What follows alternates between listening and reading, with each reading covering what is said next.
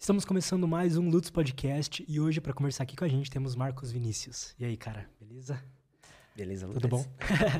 a gente já tava trocando ideia aqui, né? Já, verdade. E antes da, da gente começar, se apresenta um pouco assim, qual que é o teu trabalho? Bom, sou Marcos, filósofo clínico, psicoterapeuta, 33 anos, prestes a completar 34 anos, né? E já trabalho com isso há pouco mais de três anos. E eu costumo dizer que eu descobri minha vocação muito tarde, né? Eu descobri minha vocação aos 30 anos. Né? A gente costuma dizer, e até fala o seguinte: olha, é, tem pessoas que descobrem a sua vocação muito cedo, aos 20, aos 21, e fazem uma carreira brilhante. Tem pessoas que não, né? Então eu tive algumas profissões antes disso. Minha primeira formação foi em tecnologia da informação, me formei em redes de computadores. Trabalhei em empresas como Embratel, como técnico, né? Tudo, técnico de técnico interno, aqueles que fazem projetos, tudo. E aí eu fui traçando e aí eu fui vendo que, olha, não era isso que eu queria.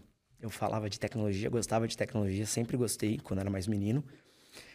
E aí eu, em algum momento da minha vida eu comecei a falar, cara, não é isso que eu quero. Eu quero trabalhar com gente. E aí eu fui comecei só que nisso de quero trabalhar com gente começou a vir também as dúvidas, as decepções, os problemas, começaram a vir as aquelas, é, digamos assim, crises existenciais, sabe?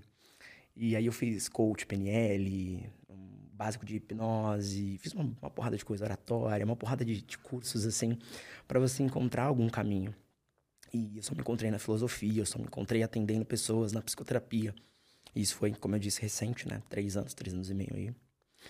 Quando eu também né, tive um evento que, enfim, aos 26, 27 anos eu tentei suicídio.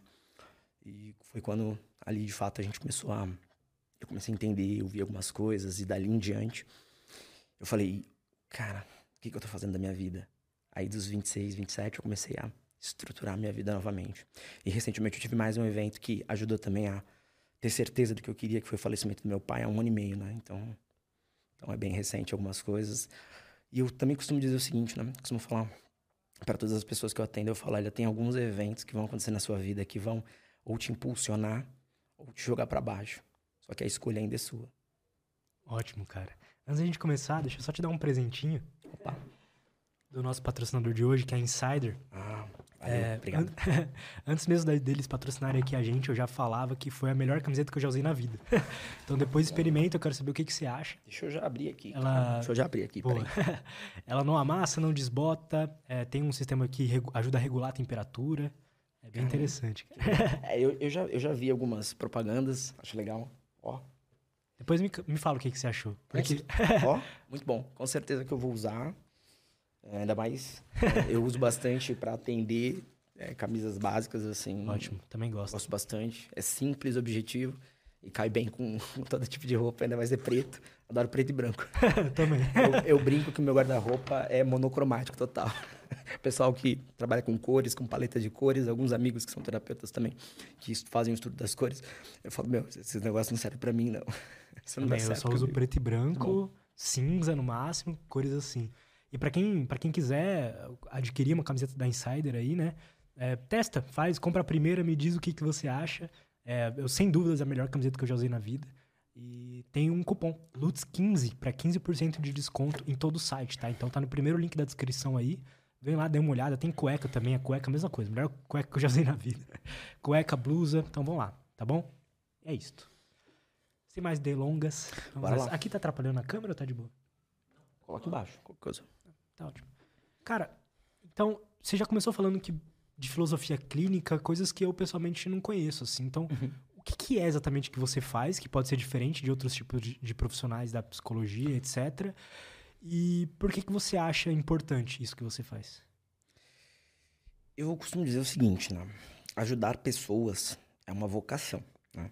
Ajudar ah, pessoas do seu sofrimento, aliviar o sofrimento alheio, aliviar pessoas de ansiedade, de depressão, é uma vocação. Para algumas pessoas não, para algumas pessoas é somente uma profissão corriqueira. E não há problema nenhum nisso. Mas você, quando você dedica a sua vida a ajudar os outros, e isso eu entendi também recentemente, você de alguma forma tem que mergulhar na, na, na vida daquela pessoa, na dor daquela pessoa. E você tem que é, entender como é que funciona. Porque cada pessoa, cada personalidade é uma personalidade diferente. Você não tem personalidades iguais. Você é diferente de mim, que é diferente de quem trabalha com você, que é diferente uh, de namorada, esposa, que vai ser diferente da tua mãe, do teu pai, enfim. Vai ser diferente de todas as pessoas que convivem com você. Pode ser que você tenha traços semelhantes, mas você não, não existe ninguém igual a ninguém. É e aí que entra o estudo da filosofia clínica. A filosofia a gente tem, pelo menos, datado mais de 2.400 anos que ela existe. Né? Então, quando a gente fala em 2.400 anos, onde Aristóteles, Platão, o período pré-socrático, por exemplo, né, antes de Sócrates, que eles já estudavam, eles estudavam o cosmos, eles estudavam todas essas, é, antes até mesmo do surgimento do cristianismo, eles estudavam tudo isso. A gente observa o seguinte, olha, Poxa, estão falando do homem, antropologia, né, o estudo do homem, estão falando do homem há muitos e muitos e muitos anos. Estão falando da alma humana há muitos anos. Então, como é que a gente pode negar né, a, a filosofia?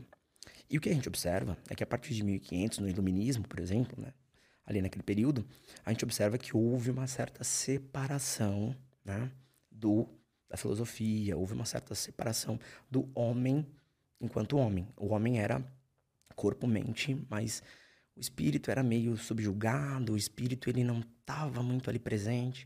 E recentemente, nos últimos talvez 50 anos, a gente vê um retorno desse movimento uh, da filosofia muito forte. Né?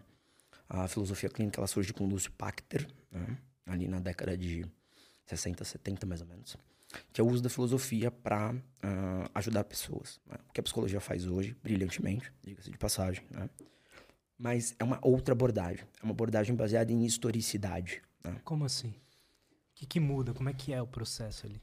Ah, você tem muitas escolas né, de psicologia. Você vai ter psicanálise, você vai ter behaviorismo, você vai ter humanismo, você vai ter escola da fenomenologia, por exemplo, de Rudolf Allers. Você vai ter muitas escolas. Então, cada escola ela vai trabalhar, vai abordar de alguma forma uh, o ser humano do ponto de vista dela, do que ela acredita que o é, como ela pode resolver as mazelas humanas, os vícios humanos.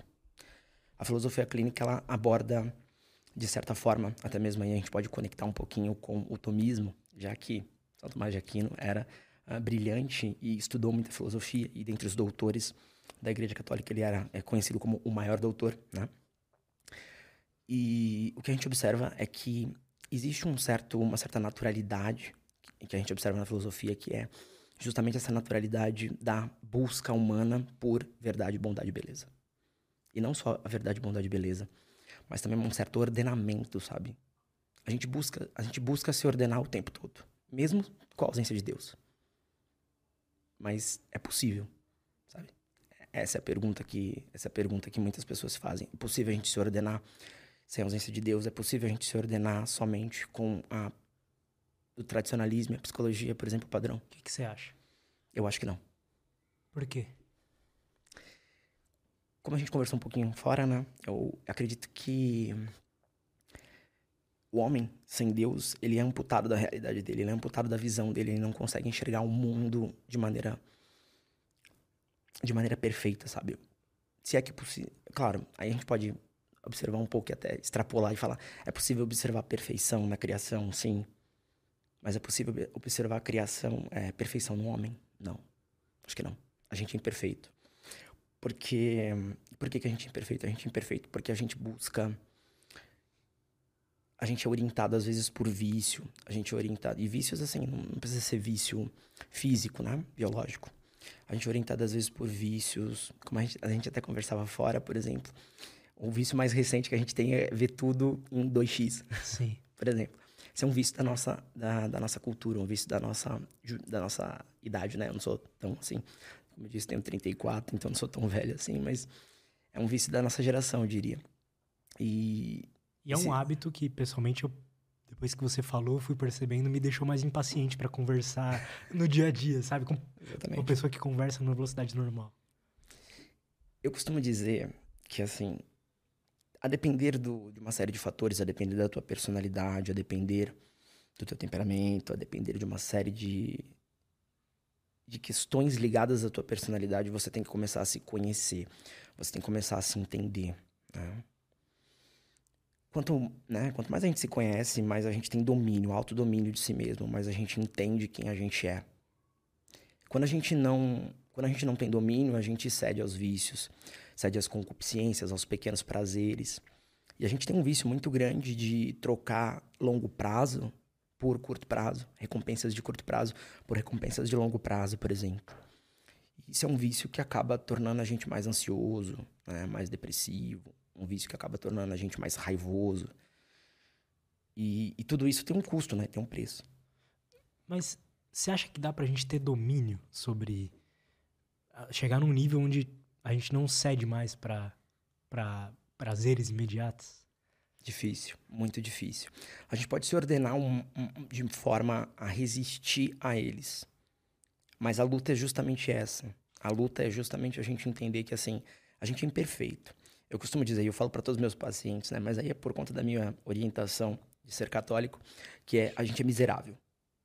A gente tem uma certa, uh, um certo nível de miserabilidade dentro da gente muito grande. Isso descende do pecado original, do orgulho. Exatamente por essa por esse nível de miserabilidade que a gente tem, que a gente tem que fazer constantemente exames de consciência de quem eu sou, eu tô no caminho certo, eu tô cedendo aos pequenos prazeres, eu tô cedendo aos grandes prazeres. Não há problema. Não é, a, a palavra não é nem que não há problema há problema em ceder aos prazeres, mas você tem que saber que vai ter tropeços no caminho. O grande X da questão é como que a gente faz para manter uh, nós mesmos a maior parte do tempo longe dos, longe dos prazeres, dos vícios e a maior parte do tempo num, num platô alto, digamos assim, em cima da montanha, digamos assim. Como é que a gente faz isso? Essa é a narrativa da vida, essa é a história da vida. De essa cada é a minha um, busca. de todos nós. Esse aqui é o ponto. A gente vai buscar isso, talvez a gente atinja isso na velhice, talvez a gente atinja isso ali perto dos 50, ou talvez a gente nunca atinja. Existem alguns mistérios que não têm respostas, como eu costumo dizer. Eu, eu lembro que. Eu te falei para você, né, que eu, eu, tive uma época que eu estudei a Bíblia por um tempo, etc. Eu tava mais envolto nesse mundo. E. O que eu tava sentindo que o fato de eu aceitar que eu sou imperfeito, sabe? Tipo, que tudo bem errar ou tudo bem pecar, porque você vai fazer isso, tava me deixando mais mais preguiçoso de tentar melhorar, sabe? Isso é comum? Costuma acontecer? Entendeu o que eu quis dizer? Ah, tudo bem porque eu sou imperfeito, tudo bem errar, né? Existe, existe uma, uma certa zona de conforto que a gente se coloca quando a gente entende que assim, ah, tá, eu entendi, eu sou um miserável, eu entendi, eu vou errar, eu vou tropeçar no meio do caminho. Ah, então se eu errar, eu vou aumentar meu erro aqui, tá tudo bem, ninguém vai ligar, ninguém vai ver. Mas aí que tá. Tem, tem alguém que tá sempre vendo, né? De presença e onisciência de Deus. Então, quando a gente escolhe, né? E claro, aqui é uma visão pessoal, né?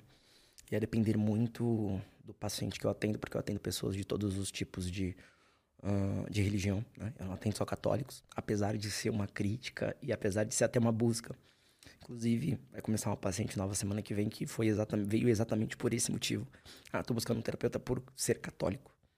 Porque existe uma certa. Existem vários tipos de profissionais. Existe essa demanda, imagino, né? Existe essa demanda, existem vários tipos de profissional, existem, infelizmente, alguns profissionais, e claro que não me cabe criticar, mas me cabe fazer um adendo que é, existem alguns profissionais que caçoam da, da, da crença do, do, do, do, paciente. Isso, uh, de alguns estudos e até mesmo de alguns clubes que eu faço parte, de alguns... Uh, de algumas rodas de conversa com outros terapeutas, surgem às vezes esse assunto. Já ouvi disso também. E aí, quando você tem um profissional que caçou de uma crença, de uma verdade para aquela pessoa, você corre o sério risco de não conseguir tratar aquela pessoa. Porque você não a entende. E a psicoterapia é sobre entender as dificuldades, entender as mazelas humanas, é sobre entender o que aflige aquele coração, o que causa o vazio no peito que aquela pessoa tá chegando para você, sabe? Pelo menos para mim é isso, é o que eu tenho praticado. É o que me faz conseguir ajudar tanta gente.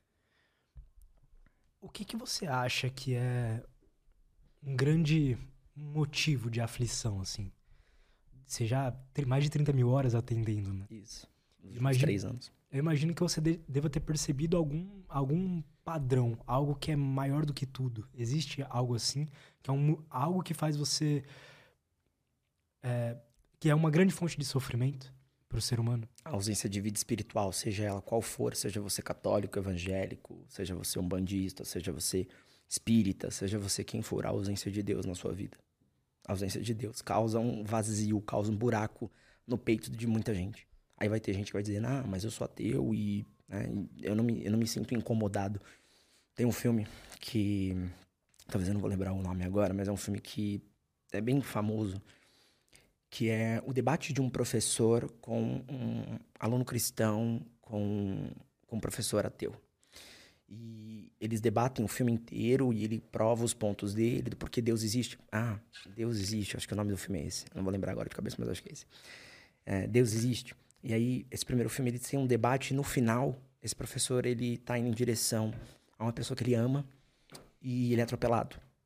E no fim, claro que ali tem um certo sensacionalismo no filme também, um certo, uma certa, né? A gente vê que tem uma certa forçada de barra nesse sentido, tudo bem. Eu observo e eu critico essa forçada de barra em alguns pontos. Mas ele chama por Deus no final. Ele chama por Deus ali porque ele morre atropelado e quem o socorre é um pastor e ele acaba, né, ali ajudando ele no final. Cara, porque eu acho que mesmo que a pessoa. Hoje eu, eu posso me considerar um ateu, talvez, porque eu não, não sei se eu acredito ou não em Deus. Ah, você tem a Eu não linha tenho do a minha agno- opinião. Você tem a linha do agnosticismo, que normalmente é quem estudou sobre Deus, viu, viu que existe eh, certa transcendência, mas não coloca isso na conta de Deus, digamos assim. E você tem um Ah. ateu que é totalmente cético, digamos Tá. assim. Totalmente cético quando- e se apoia na ciência totalmente. Mas eu acho que independente do cara ser ateu, agnóstico, sei lá, ele gostaria que Deus existisse, né? Eu acho que o grande X da questão é que pro ateu, tanto pro agnóstico, é que ele gostaria de crer. Eu acho que ele gostaria de acreditar, como, ele gostaria de Conseguir acreditar, de talvez? ser como as outras pessoas e acreditar. Tem alguns influenciadores que Eu falam. sinto isso né? aí. Tem alguns influenciadores que falam: eu queria crer como você crê, eu queria acreditar nessa transcendência, eu queria ter essa fé que você tem. Só que é necessário fé para você também não crer. Esse aqui é o grande X da questão. Para você não acreditar também é necessário fé. Por quê? Como é que você vai negar, por exemplo, as estações do ano, como elas passam sempre exatamente iguais? Como é que você vai negar, por exemplo, o ciclo e fase da vida? Como é que você vai negar o reino animal, o reino mineral? Como é que você vai negar o fogo quando naturalmente ele queima tudo? Como é que você vai negar a água quando ela destrói ou quando ela só nutre a terra para poder, ah, de alguma forma, trazer alimento? Como é que você vai negar tudo isso? E se a gente eh, remontar Egito Antigo, que descobriu a agricultura, 1500, 2000 anos atrás, como é que a gente vai negar tudo isso? Como é que isso Mas você acha que chegou à consciência? é já. Tá- isso tá ali interligado com acreditar em Deus? Eu não diria que negar tá ligado a acreditar em Deus, mas de alguma forma a pessoa cria dentro dela uma memória, cria na imaginação dela, digamos assim, uma, uma força que ela prefere ser cética. Mas aí tem que ver o porquê que ela prefere ser cética. Ela prefere ser cética porque é mais fácil ela ser cética ou porque é difícil você ter uma vida espiritual ordenada. Interessante. E a maioria das pessoas que chegam pra mim, pelo menos os católicos que eu atendo, é difícil ser católico. Chega essa, chega essa, essa esse questionamento, ou chega essa, essa, essa afirmação. Eu te Ele- falei isso, né? É, é difícil. ser- E não, mas já vi de pacientes meus também, católicos. É difícil ser católico, é difícil seguir tudo à risca. É difícil fazer tudo o que tem que fazer e, e não ver resultado. Porque a maioria das pessoas não, não, não vê resultado em rezar o terço. Não vê resultado em ir à missa todo domingo. Só que aí que O tá. que, que é o resultado que elas esperam? Às vezes uma conversa, às vezes um, um alento, às vezes um, um alento no momento, por exemplo, tá passando por um problema. Por exemplo, eu vou te contar uma história aqui, né? Eu falei que eu perdi meu pai, que foi um dos eventos há um ano e meio.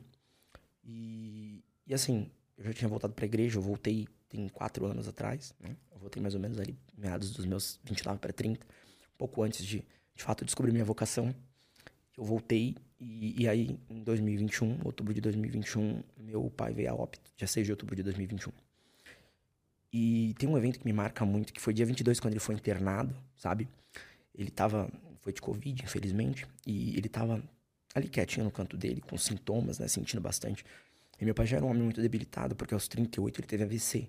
Então ele já tinha uma dificuldade muito grande uh, de, de, locomoção, de movimentação, né? ele já tinha uma certa dependência, tanto uhum. dos filhos quanto da, da minha mãe. E bom, o que, que acontece? Acontece que ali, dia 22, ele pegou e no momento que minha mãe saiu do quarto, assim, quando já não tinha mais jeito, a gente tinha que levar ele pro hospital. Ele pegou e falou assim, sentou na, na cama assim falou: Filho, cuida da sua mãe. Ele nunca tinha falado isso, ele já tinha ido pro hospital outras vezes. Ele já tinha né, dado entrada no hospital por outros problemas que ele vinha tendo por ser um homem doente. A gente, de certa forma, tinha uma certa rotina de hospital, sabe? Duas vezes, três vezes ao ano. E aí foi a primeira vez que ele falou isso. E quando ele falou isso, eu bati na madeira assim, falei: Para com isso. Né? Fala assim: Só vai, só vai voltar. Bom, ele nunca voltou desde o dia 22. Ele ficou internado 12 dias até o óbito dele. Então, esse foi um dos eventos que, para mim, é difícil você não acreditar. É como se ele soubesse. Que ele nunca tinha falado essa frase. Aí no dia que, na vez que ele falou essa frase, ele foi e não voltou. É como se ele soubesse, sabe? E dizem, né? Pelo menos alguns, algumas coisas que eu já li. Dizem que a alma sabe a hora que morre. Ou pelo menos aproximadamente sabe a alma, sabe quando vai desencarnar, digamos assim. Como você se sentiu ali naquele momento? Porque em paz, em angústia, como foi? Lidar com isso foi bem difícil nos primeiros seis meses. Enquanto terapeuta, o terapeuta também faz terapia, a gente brinca, né? O terapeuta também tem né, terapeuta. E aí eu tive que recorrer ao meu terapeuta. E tive que conversar com ele sobre essa questão, porque eu não queria aceitar a morte dele. Eu não, durante os seis primeiros meses, eu não aceitava a morte do meu pai.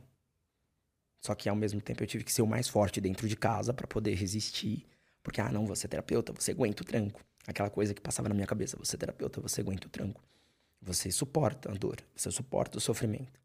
Só que a verdade é que por dentro eu tava atendendo, trabalhando, tanto que na ele faleceu numa quinta-feira. Na segunda-feira eu dei aqueles três dias, hum, segunda-feira, terça. Na terça eu tava trabalhando. Na terça eu já tava trabalhando, quatro dias após o falecimento do meu pai. Foi o que me foi, foi uma das coisas que me ajudou. Trabalhar. Me manter trabalhando, me manter ativo, não pensar tanto na questão. Se eu tivesse me enterrado nas dúvidas, se eu tivesse me enterrado nos problemas. E uma amiga, uma querida amiga, me, deu um, me mandou um texto de Santo Agostinho na época. Que ele fala, né? Santo Agostinho fala sobre a morte. Deem o um nome que vocês sempre me deram, né? No texto ele fala: deem o um nome que vocês sempre me deram. Não me chamem, não me chamem como quando vocês me chamarem, não me chamem de ah, meu pai ou, ou aquela pessoa lá. Não, me chamem pelo nome que vocês sempre me deram enquanto eu estava vivo. E aí esse texto é muito forte porque ele fala exatamente do, olha, tem uma coisa que nunca vai mudar das pessoas que a gente ama quando elas morrem, que a gente sempre vai carregar um pedaço delas dentro da gente.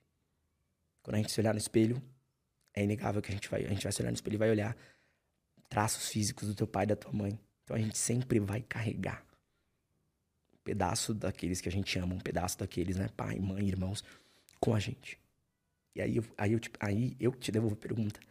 Baseado nisso, sabendo que a gente sempre vai carregar pessoas que a gente ama, sabendo tudo isso, é possível negar a existência de Deus?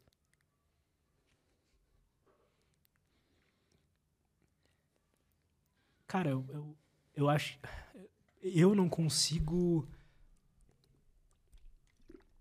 nenhum fator, assim, nenhuma, nenhum acontecimento que já. Nada.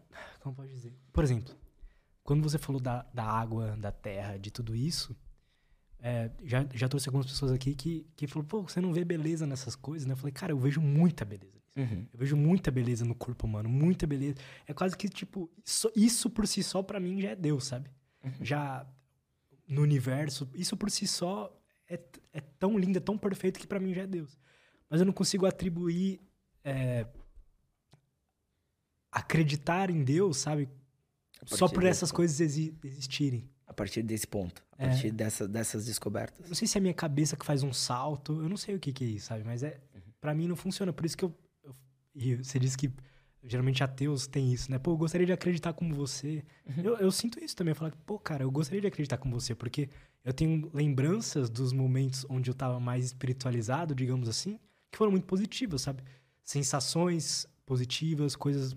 É, uma paz que hoje eu sinto uma paz, mas é uma paz diferente, sabe? Não é a mesma. Entendi, entendi. É doideira isso. Porque Bastante, eu. bastante. Isso é motivo.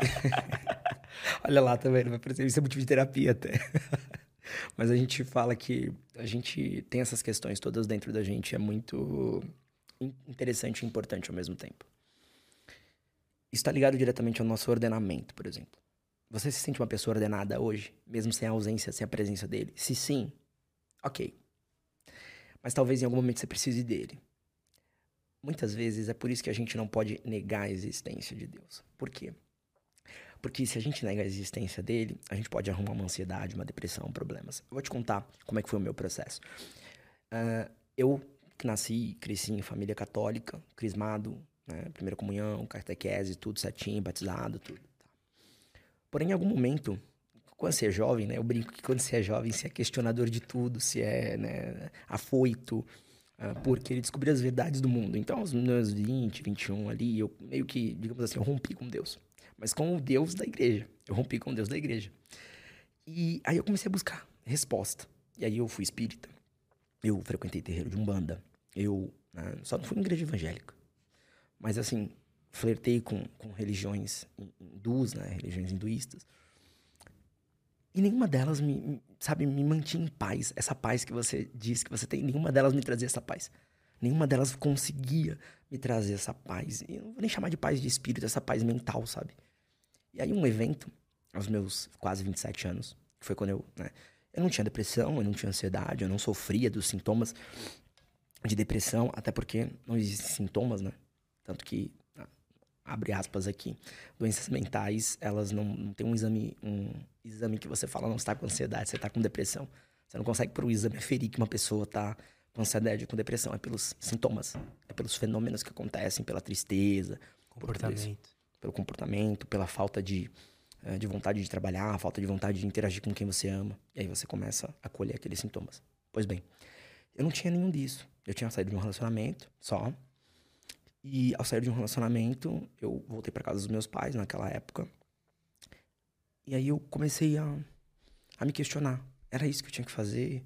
Eu comecei com essas perguntas, sabe? É uma das crises existenciais que eu tive. Aí, simplesmente, eu... Belo dia, meus pais não estavam em casa. Final de semana, eu resolvi que eu queria me matar. Aí eu fui lá, passei Mas, uma... O que, que passava na sua cabeça, assim? Que eu não servia para nada. Naquele momento que eu não servia para nada. Eu tinha uma carreira, trabalhava em São Paulo na época, subi e descia a serra, aquela coisa doida, né? Pra cá, né? Pegava fritado 5 horas da manhã, aquela coisa. E simplesmente eu falava, cara, não, não vejo sentido, não vejo razão para existir. Uma desesperança. Exato. E isso é ausência de Deus. Uma falta de esperança em, que, em poder fazer qualquer coisa que preste. E aí, esse final de semana foi, fui lá, tentei me matar. Coloquei uma corda, né? Joguei uma corda por uma viga que tem lá em casa, na garagem viga de peroba, aquelas vigas bem grossas e grandes que não daria nenhum problema caso eu obtivesse êxito. E, e aí, quando eu tava caminhando assim, quando eu tava chegando perto para fazer isso, eu, algo me parou. E assim, se você me perguntar, foi Deus? Não sei. Não posso dizer. Não vou, não vou aqui ser leviano e falar, não, foi Deus que me salvou. Não, não vou. Só algo me parou. E eu caí no chão e comecei a chorar, copiosamente. Daí em diante eu comecei a arrumar a minha vida. Foi, foi isso que aconteceu. E daí em diante eu comecei, a, eu comecei a buscar novamente. E, consecutivamente, né?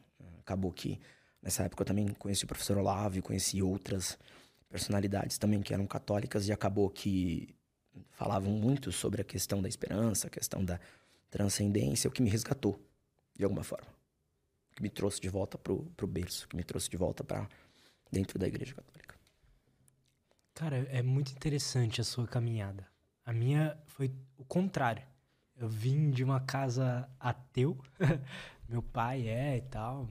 Minha madrasta também não, nunca vi ela falando sobre Deus assim. Cresci assim, tipo, na adolescência, ateu, tudo ateu. Até que com os 18, 19 anos eu queria me matar também. Aí conheci um cara que era um psiquiatra, online mesmo, ele faz vídeo no YouTube, assim. E daí ele começou a. Ele falava sobre é, religião indiana mesmo. Uhum. E sobre meditação e coisas assim. Então, Aí eu comecei a praticar meditação. E eu comecei a sentir coisas diferentes. Comecei a sentir esperanças e coisas assim. Umas sensações de paz que eu não sentia antes. E eu, a partir daquele momento, e aí eu comecei a ter experiências. Eu lembro de uma, de uma experiência que eu tive. É, tive uma, uma crise de pânico, assim e tal. Aí eu tava no mercado, aí eu fui pedir Uber pra ir embora. Aí eu entrei no carro assim, quieto. Aí, tá, eu fiquei no carro. Aí ele perguntou, tá tudo bem? Acho que ele viu que eu tava meio esquisito, né? Aí eu falei assim, não. eu acho que eu tô tendo uma crise de pânico. Sim. Aí Taquicardia, É, sudorese. é. Aí ele começou a falar sobre a vida dele. Ele falou assim, puta, eu tava assim também. Chorava no banho e tal. Começou a falar um monte de coisa. Aí, nessa época, eu tava meio que buscando respostas, assim, sabe? Eu falei assim, e o que que te ajudou? Então, aí ele falou assim, Deus. Bum. Aí eu comecei a, tipo, desabar no choro, assim. Daí eu comecei a estudar mais sobre. Sobre Deus e sobre... Estudando sobre Deus, eu achei que, que o catolicismo, a Bíblia e coisas assim, tinham... Me atraiu mais do que as outras também. E aí comecei a estudar, começou a me ajudar e tal, até que em algum momento ali aconteceu alguma coisa é, difícil pra mim e eu não senti que Deus ali naquele momento específico estava me ajudando. Voltei a, a, a ter a- algumas, algumas ativações comportamentais, então comecei a cuidar mais do meu sono, fazer exercício físico, cuidar dos meus relacionamentos, mudar o meu ambiente, e aí eu senti uma melhora tipo, muito significativa. Aí eu penso, pô, tá, não foi Deus que fez isso- essa melhora pra mim, sabe? E é uma melhora que eu mantenho, tipo, até hoje, isso faz um ano e pouco, sabe? Uma, uma melhora assim. Então, depois disso eu fiquei meio, putz, Deus existe? Deus não existe? É o questionamento. É. Esses questionamentos são muito comuns. E claro, a gente não pode descartar que, né, claro, hum, fazer um adendo importante, né? Não é porque eu falo de Deus, não é porque eu sou fiel e creio que não há outras áreas para ser investigado quando um paciente senta na frente da gente. Não, existe outras áreas. Existe a área biológica, né? A gente considera o ser humano como, digamos assim, três, né? Corpo, mente, espírito. A gente poderia chamar de espírito, corpo e alma, né? E, e a gente pode observar o seguinte: sim, existem algumas disfunções, alguns desordenamentos que vão acontecer com a pessoa que de fato são biológicos, uma falta de vitamina D, uma falta de ferro, uma falta de vitamina, uma falta de B12. Sim, isso existe, não dá para negar isso. né? Mas de fato, o que eu observo né, com a experiência clínica que eu tenho é que a ausência de uma vida espiritual também causa grandes danos, tanto mentais quanto físicos. Que tipos de danos você percebe? depressão com tentativa de suicídio, ah, falta de ordenamento na vida, no sentido assim, de não conseguir, por exemplo, se conservar em paz consigo mesmo, de não conseguir ter paz. A pessoa, todo o trabalho que ela faz, toda atividade que ela faz, ela não consegue ter paz. Ela sempre está trocando de função, ela não consegue encontrar, por exemplo, um sentido, né? Victor Frankl falava muito de sentido, né? A busca do sentido. E Victor Frankl, bom, ele teve em campo de concentração, etc, etc. Então, tem uma questão toda ligada a isso. Mas, ao mesmo tempo, a gente pode observar que essa ausência, ela também não é a resposta para tudo. Então, é meio, é meio nebuloso, é meio cinzento. Ela não é a resposta para tudo. Como eu disse, existem pessoas que vão sentar diante, pelo menos de mim, que vão sentar diante de mim, que o problema delas é falta de organização na vida e ter uma agenda. A pessoa simplesmente não tem uma agenda, ela não consegue se organizar na vida, ela não tem rotina, ela não treina, ela não faz uma atividade física, ela não estuda nada, e aí ela se sente incapaz, burra, inepta, o que você quiser chamar. Então, existem esses casos. Existem os casos mais graves, por exemplo, de pessoas que, por exemplo, estão buscando Deus, mas elas não conseguem encontrar Deus em lugar nenhum. Porque o que elas buscam é uma materialidade, elas buscam uma, uma presença física. E essa presença física, ela existe na missa. Pelo menos para mim, claro. Ela, ela existe na vida dos sacerdotes, ela, ela existe ali. Mas ela não vai existir, talvez, na nossa vida. A gente não vai entender muitas coisas e não vai muitas, muitas coisas, muitas vezes, perdão, conseguir essa materialidade. A gente vai ter que acreditar. É aí que nasce a fé. A gente vai ter que crer sem ver. E é aí que é a parte mais difícil. Porque a gente a vai. parte mais difícil. A gente crê em algo que a gente não consegue enxergar, que a gente não consegue ver. A gente tem provas, muitas, né? Inclusive, os próprios historiadores dizem que Jesus existiu, só que eles não atribuem tudo o que ele foi. Eles só atribuem que foi uma pessoa. Mas aí tem todo mais de dois mil anos de cristianismo para provar que sim. Opa, peraí, vamos conversar sobre isso. Ele não foi uma pessoa comum. Então, aí a gente tem essa. O que eu costumo dizer é assim, ó. Existem algumas coisas que é discutir sexo dos anjos, né? Se existe ou se não existe. Então a gente vai ficar nessa discussão eterna. O que a gente tem que fazer é buscar se ordenar. Tem uma coisa, inclusive foi uma, um tema de aula da minha comunidade, uh, que é a busca por a gente tentar mudar o mundo. Isso não é saudável. A gente tentar mudar o mundo, a gente tentar ter essa sanha, essa vontade de mudar o mundo não é saudável. Muitas vezes, quiçá, a gente consegue mudar a gente mesmo. A gente consegue, sei lá, conseguir uma rotina de dois anos treinando direto, bebendo água corretamente ali dois anos, certinho todo dia. Quiçá a gente consiga mudar isso. Então, quando a gente tenta mudar o mundo, a gente corre o sério risco de arrumar problemas. Eu já fui assim. Todos nós já fomos. É, essa, essa, essa é a síndrome do jovem, como eu costumo dizer. síndrome do jovem de 16, 17, 18 anos. Querer mudar o mundo acontece bastante. Tem os que não, não passam por isso, mas a grande maioria tem. Tem alguns que acabam. Mas também quem, tem um outro lado também de que quem realmente consegue mudar o mundo no sentido de, às vezes, fazer algo, sei lá, perdure por muitos anos, alguma coisa assim, ou aquela pessoa super conhecida, Steve Jobs, Da Vinci, coisa, pessoas assim, é porque eles acreditavam que eles poderiam mudar algo, né? Que eles poderiam criar algo novo, fazer algo foda. Mas tem algo nessas personalidades, Steve Jobs, né? Da Vinci e, e muitos outros, que talvez não tenha na gente, que é o, o, o quesito genialidade. E, bom, aí a gente pode olhar a ciência mesmo que diz que gênios nascem de 500 em 500 anos, ou até um pouco menos. Não vou lembrar de fato. Mas dizem que né, tem, um, tem, um, tem um dado lá que mostra que tem um período que nascem pessoas como Steve Jobs, como Da Vinci. Tanto que, bom, Da Vinci não vi nascer nenhum ainda que seja um polímata como ele em tantas áreas, engenharia, né, cultura, pintura. Até hoje não vimos um, né? Verdade. E é legal esse ponto, porque isso, inclusive, é uma tarefa que eu passo para os meus pacientes. Tem muita gente que chega cheio de si na terapia. Soberbo, chega cheio de. Não, por que não? Porque meu problema é esse aqui. Uhum, ok, tá bom. Então, faz uma tarefa para mim. Se chama Mapa da Ignorância.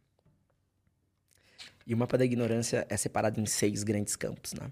E aí você vai eh, eh, saber o que você sabe sobre cinema, por exemplo.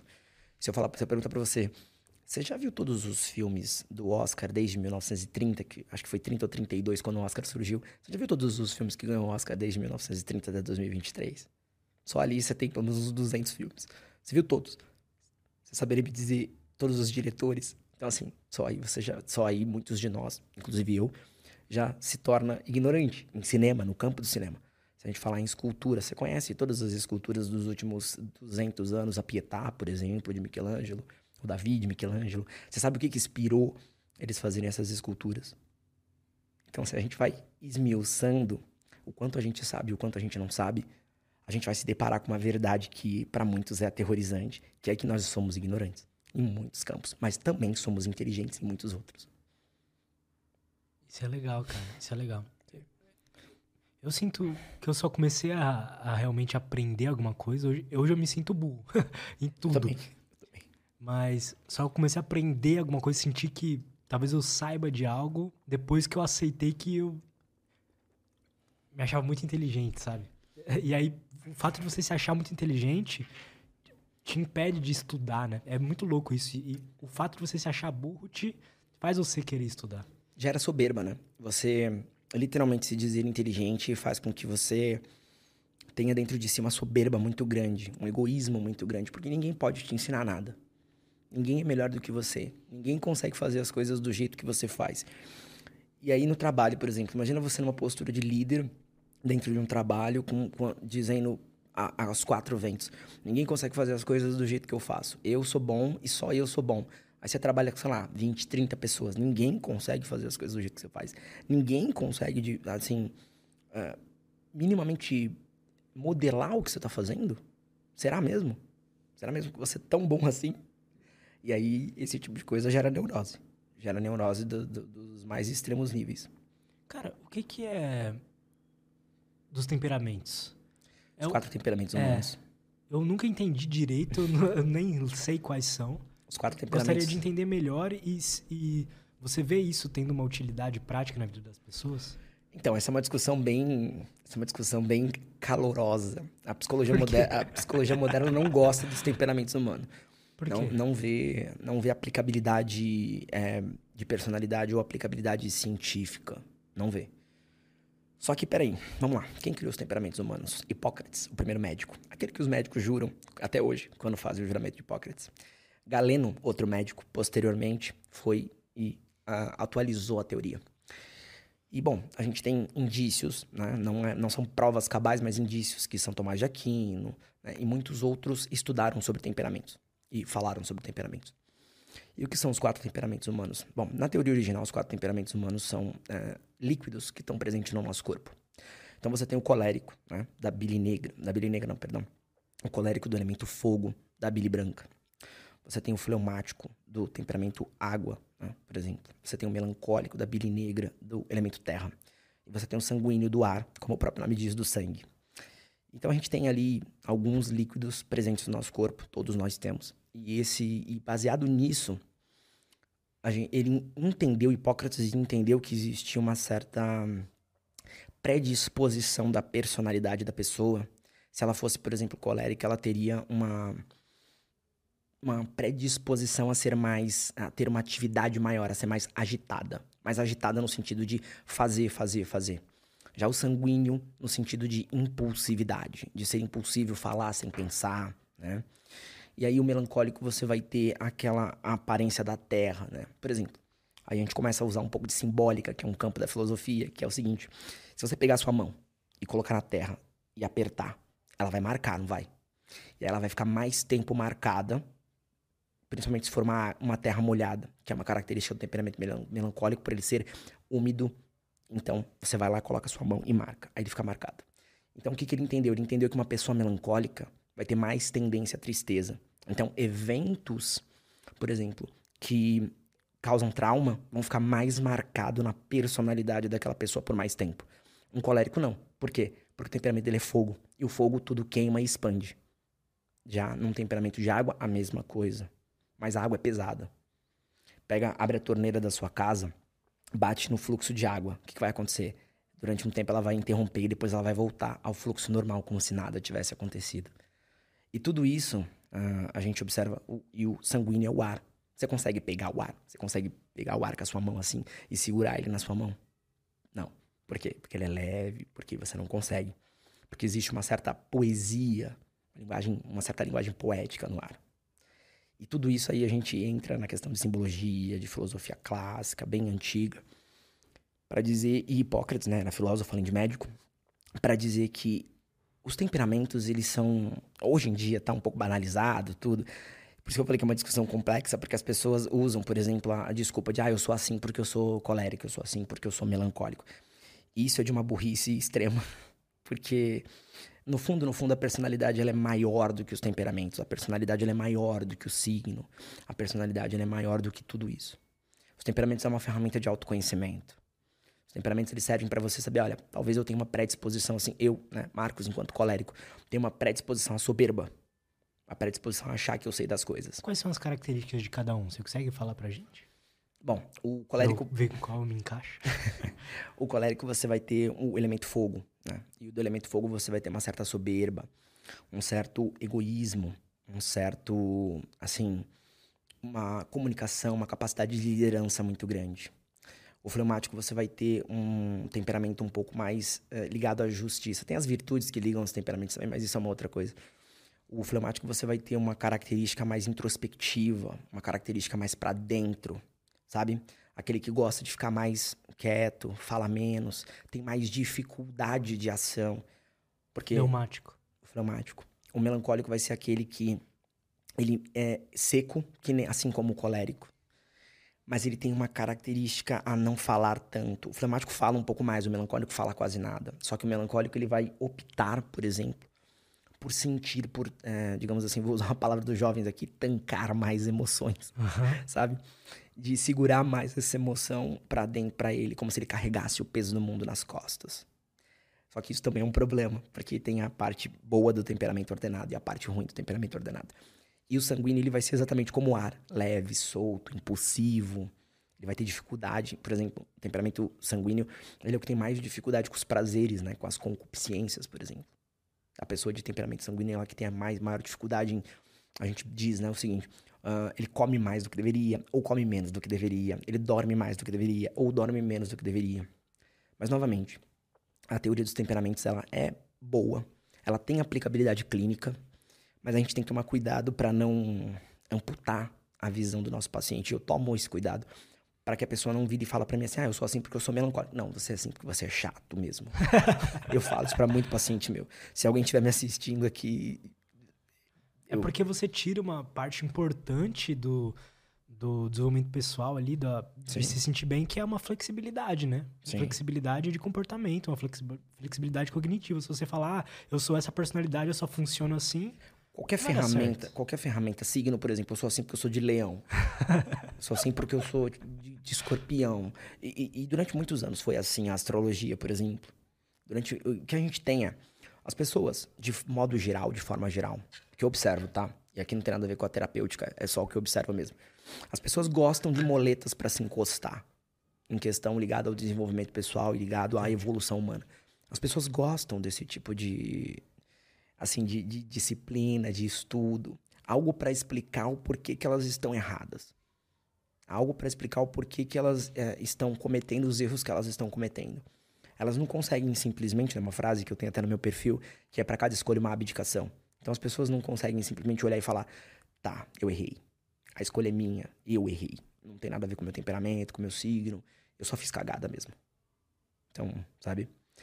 É, é, é, é, terceirizar a culpa que a gente fala. É sempre buscando uma forma de uma válvula de escape para terceirizar a culpa. Sendo que o correto seria você olhar e falar: tá, eu errei. Ah, mas e se o erro tá ligado ao outro?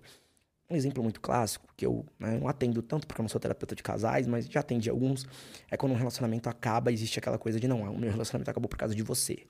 Não, o relacionamento acabou por causa dos dois. Os dois erraram. Ah, mas e se foi traição? Os dois erraram. Porque a traição começa muito antes do ato em si. Então, sabe? Tem todas essas questões. Esse negócio de terceirizar a culpa, né, cara? Eu não sei se eu terceirizo a culpa, mas uma coisa que eu comecei a. Depois eu conversei aqui com, com o Fábio Perim, que é neurocientista, com, com o Wesley, que você falou que acompanha ele também. Eu comecei a, a enxergar muitas coisas, por exemplo, que eu me ficava me sentindo culpado. Então, por exemplo, ah, putz, hoje eu não. Hoje eu procrastinei. Não consegui fazer aquilo lá que eu me comprometi a fazer. Ah, uhum. putz, hoje eu comi um bolo. Comi três pedaços de bolo que eu não deveria ter comido, tá ligado? Antes eu ficava me culpando por isso. Eu sinto que a, o, o ato de ficar se culpando fazia aquele comportamento ficar cada vez mais comum de acontecer. Fica marcado, fica presente na tua mente, na tua personalidade. E esses caras, eles falam que a gente não tem uma liberdade comportamental exatamente, né? A gente não tem, eles falam que a gente não tem livre-arbítrio, né? Eles usam essa palavra. Eu concordo em partes, mas discordo em outras também. Sim. Eu acho que a gente tem o arbítrio de escolher algumas coisas, mas dependendo de como que você tá, no ambiente que você tá e tal, a, aquela aquela capa, aquela possibilidade, aquelas possibilidades de comportamento vão diminuindo. Então, por exemplo, se você tá dormindo mal, por exemplo, as chances de você comer quatro pedaços de bolo são muito mais altas se você estiver dormindo bem. Sim, por um nível do cortisol que sobe. É, okay. então, então, acho que vai tendo, vai limitando, sabe? E aí, quando eu parei de me culpar por, por exemplo, procrastinar ou comer o bolo, começar a perceber, pô, tá, eu realmente não teria controle de não comer isso aqui, porque é bom pra caramba, não foi feito pro ser humano comer o bolo. Exato, assim como a gente não foi feito para tomar leite, né? Mesmo assim, a gente toma até hoje. É, mas o bolo tipo, mistura a gordura com açúcar, sim, sim. com puta, um monte de coisa gostosa que não existe na natureza. A gente não tem como não comer aquele bolo que tá ali na nossa frente, entende? É, aí é uma questão talvez ligada a uma série de fatores, né? Se a gente olhar só biologicamente falando, a gente vai observar que, assim, a gente não tem que se culpar por esse tipo de coisa. Porque vai acontecer. A não ser que você seja um atleta, né? Por exemplo, de fisiculturismo, alguma coisa do tipo, né? Um atleta de alto rendimento. Você talvez não tenha a força de vontade, e aqui a gente evoca a vontade, vontade de fato, para resistir a um pedaço de bolo. Porque você não tem uma responsabilidade maior. Agora imagina, um, atleta, sei lá, de UFC, que tem que bater o peso.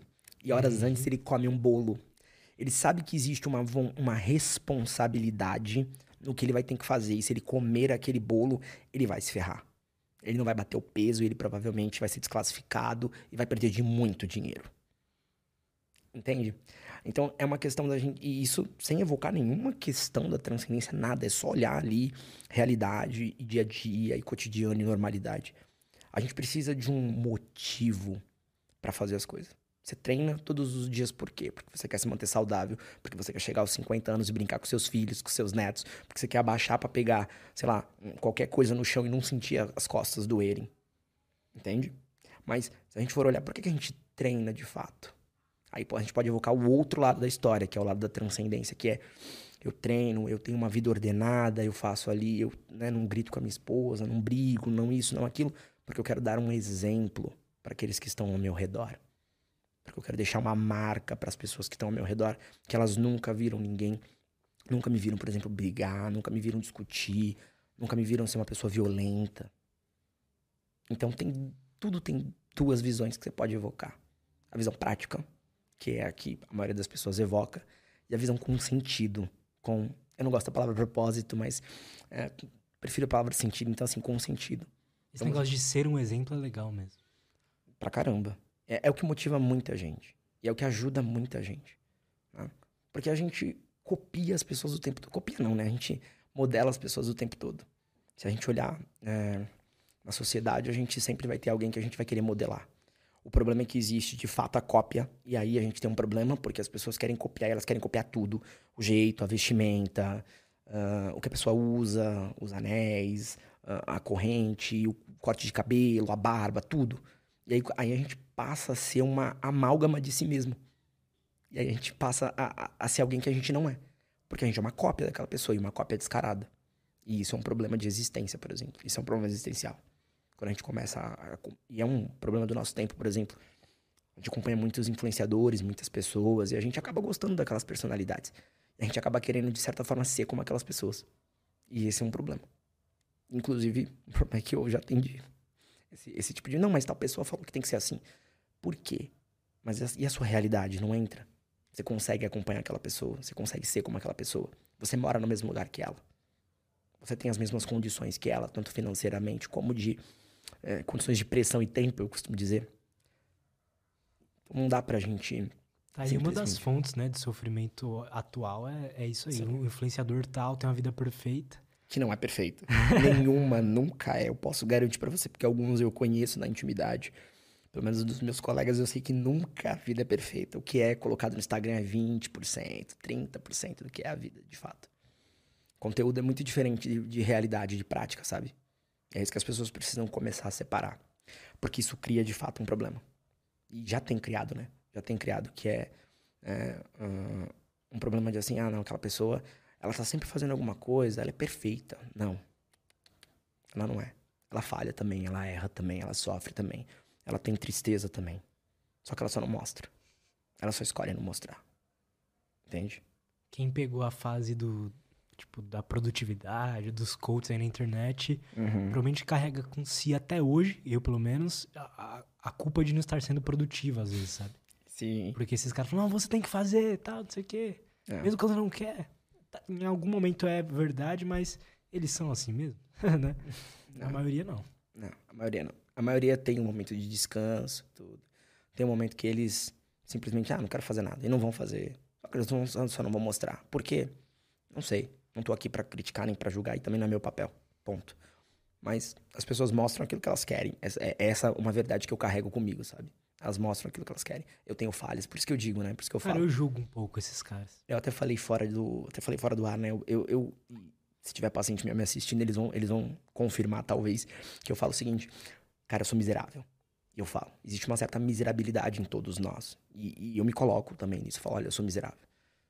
Eu tenho um, um, uma ignorância para muitos campos da minha vida que eu ainda preciso. Ainda mais eu que comecei tarde, né? Descobri minha vocação tarde, aos 30 anos.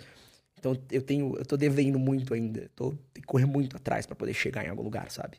Então eu, eu costumo colocar isso, porque as pessoas buscam um terapeuta para quê, né? Um psicoterapeuta, um terapeuta, as pessoas buscam um, para ordenar a si mesmo. Só como é que você vai ser ordenado por alguém que não é ordenado?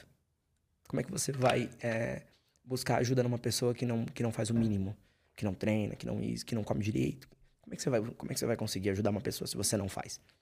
Eu acho que é impossível, cara. Exato. Esse aqui, esse aqui, essa aqui é a nossa batalha. Nossa batalha é que a gente faz. Mas a gente também fala e a gente tem que deixar isso claro. Por isso que eu não gosto de personal gordo. é, eu acho que. Eu acho é, injusto. É, eu não acho. Eu não acho injusto, eu acho hipocrisia mesmo. É. É eu isso, acho, é eu, eu acho uma senhora hipocrisia. O nutricionista gordo. prof- Ah, vamos falar. É o momento do cancelamento aqui agora, vamos lá. o nutricionista gordo, o, o, o personal gordo. Mas, cara, ele tem a escolha de, de melhorar. Ele tem todas as técnicas, ele tem o conhecimento para melhorar o shape dele. Por que, que ele não o faz? Tudo bem, podem existir eventos externos, né? Uma depressão, É, uma então, exato, ansiedade. sim. E aí a gente tem que ajustar o discurso quanto a isso. Mas às vezes é só escolha da pessoa ser hipócrita mesmo e só a pessoa ser acomodada. Ela só gosta de.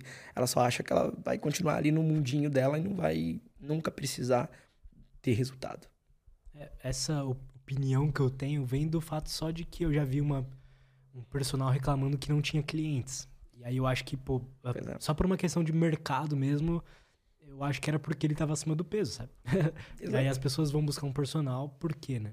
É, e essa é, uma, essa é uma das grandes brigas atuais da psicologia, da psicologia, da filosofia clínica. Existe uma, uma corrente de pensamento que fala que filosofia clínica não trata ninguém, por exemplo. Que fala que a psicoterapia, sem ser exercida por psicólogos, não trata ninguém, que é perigoso. E aí você fala, tá, olha para os meus resultados, então. É é eu já recebi ataques na minha rede social, né? E eu falo, tá bom, olha para os meus resultados, olha para os depoimentos que eu tenho, olha para as pessoas, olha para os depoimentos que eu tenho de gente que eu já salvei da morte, que disse que ia se matar e não se matou, porque eu peguei três horas da manhã, duas horas da manhã, abri uma chamada de vídeo e comecei a falar com a pessoa. Sabe? Então, para mim é o que importa. No fim das contas, o teu resultado vai falar mais alto por você. Total. As pessoas podem te criticar, podem falar o que quiserem de você, mas no fim, que vai mandar o que você tá fazendo e quantas, né, pelo menos pra mim, né? Quando me perguntam, quem é você? Alguém disposto a sacrificar a própria vida pra ajudar e salvar os outros? Por quê? Pelo simples fato de que ser terapeuta, pra mim, como eu fui ensinado e também como eu vejo, é uma vocação. É uma vocação quase que semi-sacerdotal, onde a gente olha e fala: você vai ter que abrir mão de muita coisa pra poder. Você vai ter que abrir mão de horas ali, às vezes até de lazer, ou de fazer coisas que você gosta pra estar disponível para aquelas pessoas que podem estar em sofrimento, que podem ter uma- um ataque de pânico. Imagina, né? Você, teve um- você, é, é, falou que teve um ataque de Aham. pânico tudo. E imagina, uma pessoa tem um ataque de pânico e ela não tem a quem recorrer. Mas e se ela tiver alguém recorrer que ela pode falar, tô passando mal, me ajuda? Aí abre uma chamada de vídeo, fala, ou se não, respira. Porque, por exemplo, uma- uma questão, né? Quando a gente tá em. A gente tá com sudorese, taquicardia, todos esses sintomas que vêm num ataque de pânico, num, num ataque de ansiedade. Uma das coisas que a gente precisa fazer é respirar. Uma das principais coisas que a gente precisa fazer é respirar. Por quê? Porque o nosso cérebro ele não sabe o que é ansiedade. Ele sabe que tem falta de ar. E aí, se a gente respira, a gente oxigena. Então, ó, tá vendo? Esse é o ponto que eu falo, olha, nem tudo é transcendente. Algumas coisas são só biologia mesmo. Então, a gente tem que saber ter esse equilíbrio para lidar com as coisas. E é o que eu defendo, eu defendo esse equilíbrio, eu defendo essa... Olha, nem tudo que tá na, na, na psicologia baseada em evidências dá para ser descartado. Não, não dá. Mas também não dá pra gente não olhar pro transcendente, não olhar para Deus e falar, olha, tem questões que são de sofrimento espiritual, sim. É a ausência de Deus na vida da pessoa. E a gente tem que saber manejar muito bem isso. Essas questões de ausência de Deus. Você acha que tem pessoas que não, não têm esse problema?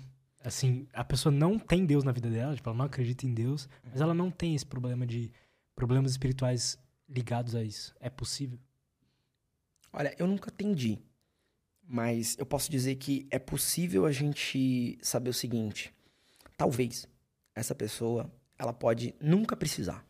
Ela pode ter uma vida, assim, na visão dela, claro, e na visão de quem tá de fora, perfeita, com dinheiro, né?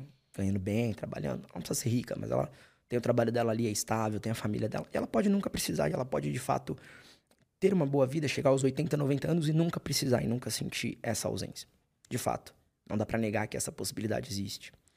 Mas também ela pode passar por uma crise no casamento, ela pode passar por, uma perda de pai, uma perda de mãe. E ela pode sentir muito, ela pode não ter aonde se ancorar, não ter no que se ancorar. E é por isso que, eu, que, eu, que a gente observa que existe né, um dos tipos de sofrimento humano é o espiritual. Sabe? Quando, quando você fala de ordenamento, o espiritual tá junto nisso? Tá. É corpo, né, que é ligado aos. A, a, gente tem sete faculdades humanas, né? Que aí é uma outra questão. Pode falar. Uh, a gente tem sete faculdades humanas, que a gente tem a razão, a gente tem senso comum, que são cinco sentidos, ou na verdade sete, visto que a gente tem memória e imaginação, que também são dois sentidos importantes. Parece que não, mas eles também fazem parte dos sentidos. Uh, a gente tem apetite concupiscente, né? concupiscível, ligado aos prazeres, ligado a como a gente lida com os prazeres. Apetite irascível, intelecto passivo, intelecto, é, intelecto ativo intelecto passivo, que formam a nossa inteligência. Então, essas, esses sete nominhos difíceis, eles compõem a nossa personalidade. E eles compõem quem a gente é. Então, tudo que está ligado à inteligência, o que tu sabe, o que tu estuda, o que tu vê, está ligado aos dois intelectos, o passivo e o ativo. Que estão ligados ao apetite irascível, como você lida com isso, como você processa essas informações. Só que também a tua inteligência é o que está ligado ao transcendente, que é como você consegue ou descartar a ausência de Deus ou ter Deus na tua vida.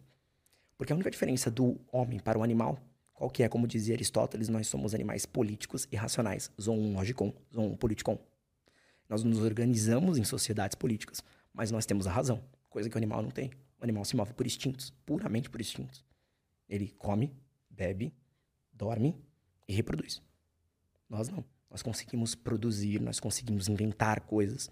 A garrafa que você está usando foi inventada por alguém. O microfone que a gente está conversando foi inventado por alguém. Alguém precisou usar a inteligência, capacidade, né, dada por Deus, no meu caso, mas aí cada um acredita naquilo que quiser. Mas aí foi, né, a gente tem a inteligência para conseguir resolver e realizar tudo isso. Sem ela, nós seríamos, nós nos moveríamos por instintos. Mas o que acontece? Aí tem o outro lado da, da moeda. Bom, eu falei que a gente tem a inteligência que faz a gente conseguir realizar todas essas coisas.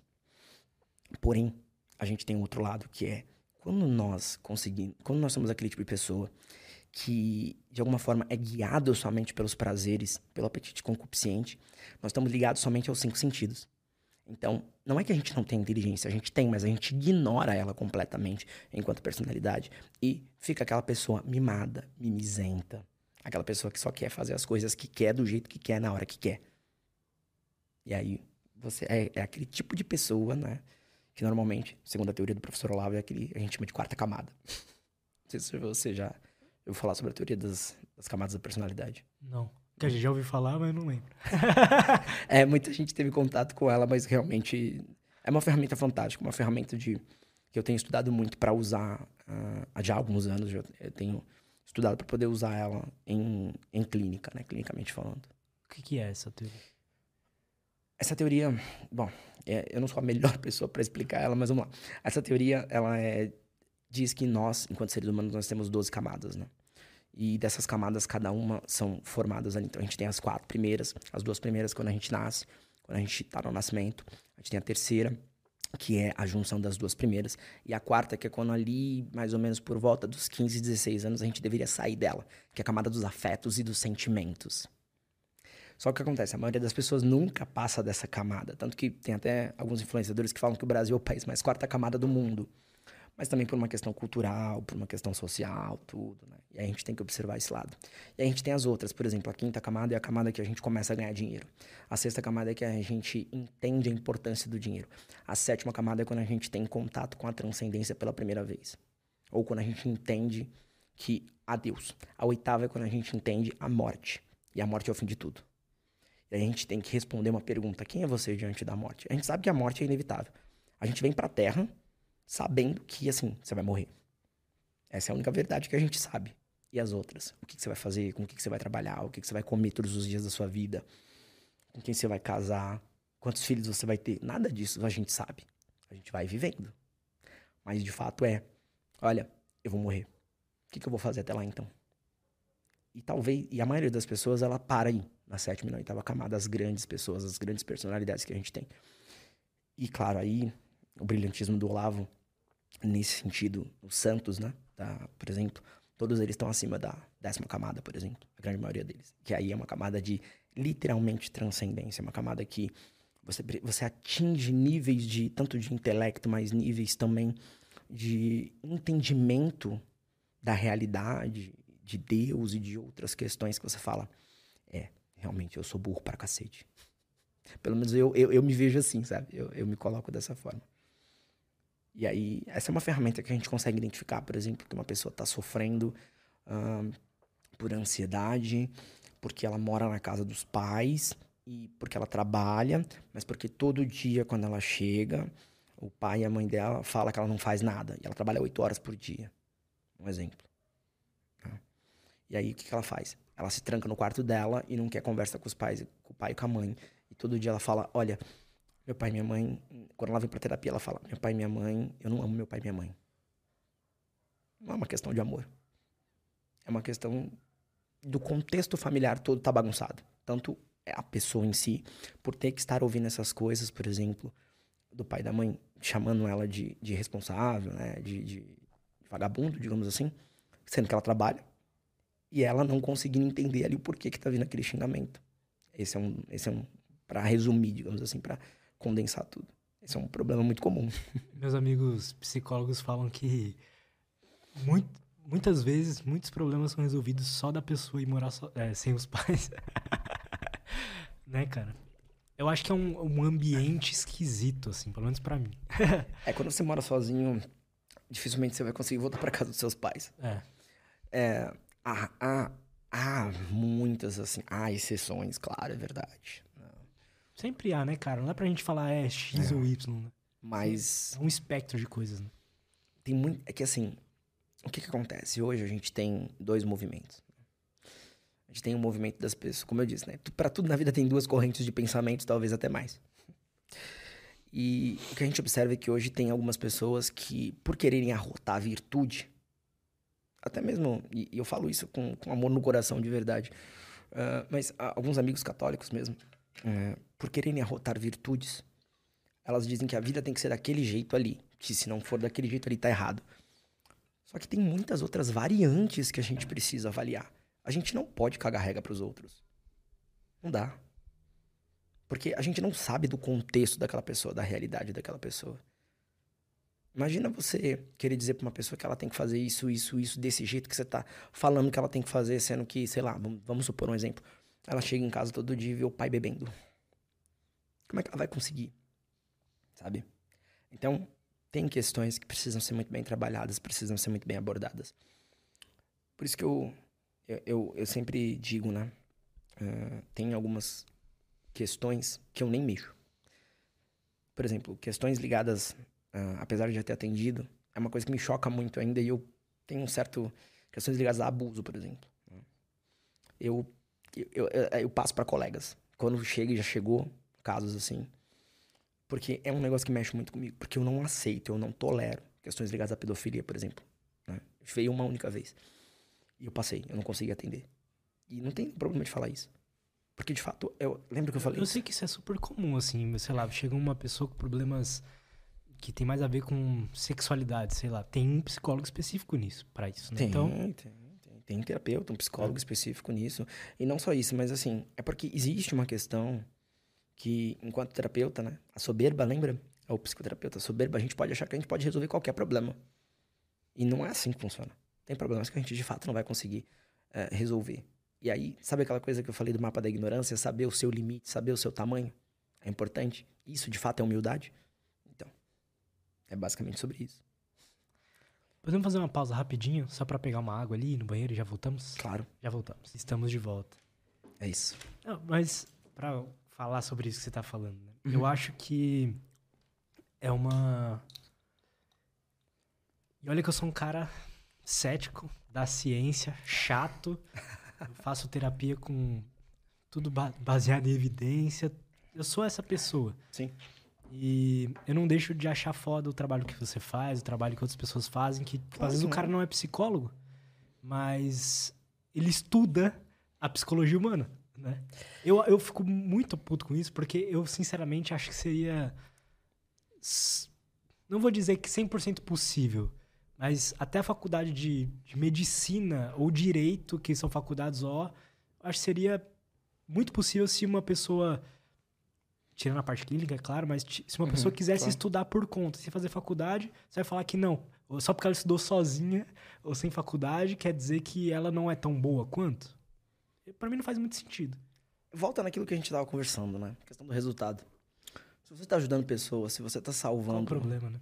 Se você tá salvando almas, se você tá ordenando pessoas, se você tá ajudando pessoas a serem melhor, eu não vejo problema. Vai ter gente que vai criticar, sempre vai ter. Vai ter gente que vai bater. né? Eu tenho muito direct que eu recebo. Toda semana tem um engraçadinho que vai e pergunta: tem CRP? Aí eu falo: não. Por exemplo, a- a- o debate recente, eu nem me meto muito porque, né? Justamente por não ter. Eu escolhi esse caminho justamente para não ter essas questões atrelando. Mas o debate recente aí que saiu, saiu uma resolução no Conselho Federal de Psicologia proibindo qualquer, é, proibindo os psicólogos de falar de Deus, né? Veementemente. E bom, enfim, não tem nem o que falar. Né? É, Acho que não faz muito sentido, porque o que eu já conheço de, de terapia baseada em evidência é que se o cara, por exemplo, acreditar em Deus e, e quiser que aquilo esteja na terapia, é papel do terapeuta ser bom em, em lidar com isso também. E Esse aqui é o ponto. É como eu falei, ah, terapia é sobre você encontrar uma pessoa que entenda as tuas mazelas, o vazio que tu carrega no peito. Não tá bom? Muda de terapeuta. Ponto, acabou. Não tem, Exato. tem mercado pra todo mundo. Não tem segredo, não tem, não tem que ficar hateando os outros por isso. Pelo contrário, o tempo que você gasta, a energia que você gasta, perdendo seu tempo, sabe? Falando mal dos outros, por que, que você não vai construir seu Instagram? Por que, que você não vai fazer Porque, porque postagens? Por que, que você não vai melhorar como pessoa? eu vejo isso muito na internet, assim, né? De, e eu tô, em- tô no mundo da internet desde que eu era molequinho. Então, Sim. eu sempre vi pessoas sendo. O que mais me irrita, eu acho que é a pessoa sendo, às vezes, mal educada, sabe? Tipo, é, é ser uma pessoa mal educada. Porque na vida real ninguém é assim. Tipo, você é. para. Alguém pararia na sua frente e falaria isso? Falaria uma coisa dessa? Eu brinco, né, com alguns ninguém é colegas. mal educado na vida real. Por que isso tem que ser na internet, né? Eu brinco com Se você não colegas- concorda, só seja educado, porra. Eu brinco com os meus colegas e falo assim: tá bom, você tá, você tá valente pra caramba aí atrás desse teclado. Para na minha frente, que fala isso que você tá falando na minha cara. A maioria murcha, 95% dessas pessoas murcham quando param na minha frente. Nunca ninguém parou de fato, mas já teve, não, na verdade teve dois casos, teve dois casos. Da minha cidade lá, eu sou de São Vicente, né, sou do litoral de São Paulo. E aí o cara falava sempre com piadinha, sempre com sarcasmo na internet. Quando me viu pessoalmente, oi, tudo bem? Me cumprimentou. Veio na maior, né, maior cara de pau, me cumprimentar e falar comigo. Falei, tudo bem. Porque eu, eu acho que as pessoas esperam que a gente seja violento com elas. Eu acho que as pessoas esperam que a gente é, haja com elas da maneira com que elas estão agindo com a gente. Eu acho que é um esperar de fato, sabe? Então, eu só não dou, eu só não dou pérola aos porcos, como eu costumo dizer. Cara, como você acha que a humanidade está hoje em dia, sabe? Como que ela, com a internet, com tudo que a gente vê, assim, de... Qual, qual é a tua visão macro da sociedade, assim? doente. A grande maioria das pessoas. Bom, segundo dados da OMS, aqui para paixão da galera que gosta de dados e estatística, segundo dados da OMS, até 2030 a doença que mais vai afligir as pessoas é a depressão. Até vai matar mais que câncer. Então por aí a gente já tem uma ideia. Bom, se até 2030 eh, a depressão vai ser a doença que vai mais matar, então significa que existe uma demanda por pessoas da área de saúde mental. E essa demanda não não, não consegue ser preenchida. Essa demanda não, não dá conta. Se todo mundo resolver fazer, né, todo mundo não, mas se a grande maioria das pessoas resolver fazer psicologia em todos os lugares do mundo, não vai dar conta de tratar todo mundo 8 bilhões de pessoas. Pouco mais de 8 bilhões, né? Então, entende? E aí a gente começa a olhar e falar, ah, nós temos uma sociedade doente. E por muitos motivos. Cultural, político, filosófico, antropológico. Tem muitos motivos pra gente dizer que a sociedade é doente. Muitos. Mas também tem muitos motivos pra gente acreditar e ter esperança de que tem muitas boas pessoas no mundo. Muitas boas pessoas. Sem dúvida, cara. Eu acho que existe Fazendo uma... um trabalho maravilhoso, sabe? eu acho- que existe uma série de pessoas que tá carregando um movimento de...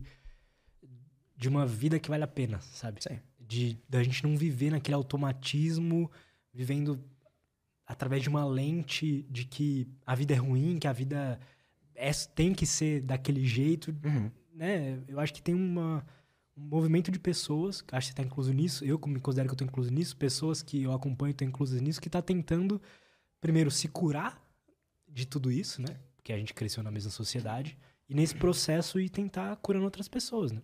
Exatamente. Exatamente. Quais sintomas ou, ou sinais, acho que é uma palavra melhor, uma pessoa que está com a vida desordenada pode perceber na vida dela? Acho que o principal deles é a tristeza. A tristeza diante de. Sabe, sabe aquela pessoa que chega domingo à noite?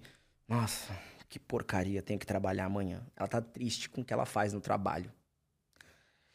Sabe aquela pessoa que chega é, na família, né, para sua família, e tá triste, por exemplo, com a forma com que ela está sendo tratada pela esposa, pelo esposo, a forma com que ela está sendo tratada pelos pais. Então, assim, sabe? Você tem esse movimento de tristeza. E tristeza, pelo que eu vejo e pelo que eu consigo observar, né? Pelo menos de todas as pessoas que eu já atendi. Tristeza é, é, é, é, assim o principal fator que faz as pessoas não quererem fazer as coisas. Mas, claro, como eu disse, existem muitos outros fatores. Eu tenho casos, né? Eu, eu, eu costumo dizer o seguinte: eu tenho casos de pacientes que fazem uso de medicação psiquiátrica mesmo eu tendo assim uma certa resistência. E por que, que eu tenho uma resistência? Tem um estudo muito interessante do Dr. Iver Kirsch, de, né, ele é chefe doutor do, de Harvard, do Instituto de Placebo de Harvard, né, Harvard Medical School. E, bom, o estudo dele é de 2008, se não me falha a memória. Em 2018, acho que foi reafirmado que de cada oito pacientes que tomam medicação psiquiátrica, isso, claro, o recorte dos Estados Unidos, tá? Não existe esse estudo no Brasil, então vamos ficar com o recorte dos Estados Unidos. Então, de cada oito pacientes que tomam medicação psiquiátrica, somente um tem os efeitos da medicação. Isso não sou eu que estou falando.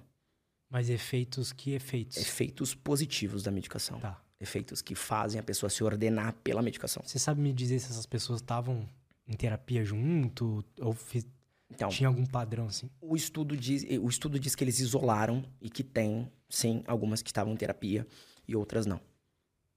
Então, o que, que eles pegaram? Eles observaram que no macro, essas oito pessoas, somente uma tem os efeitos positivos da medicação. Os outros sete não. Os outros, os outros sete têm, né? ou no caso os oito, têm os efeitos adversos da medicação. O que, que o Kirschen queria provar com isso?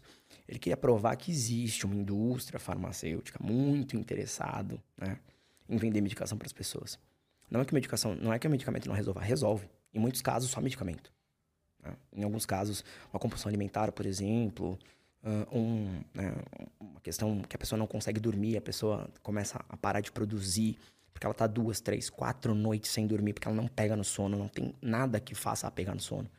E aí, de uma, fato, uma depressão muito grave, exato, acho que faz sentido. De fato, tem casos.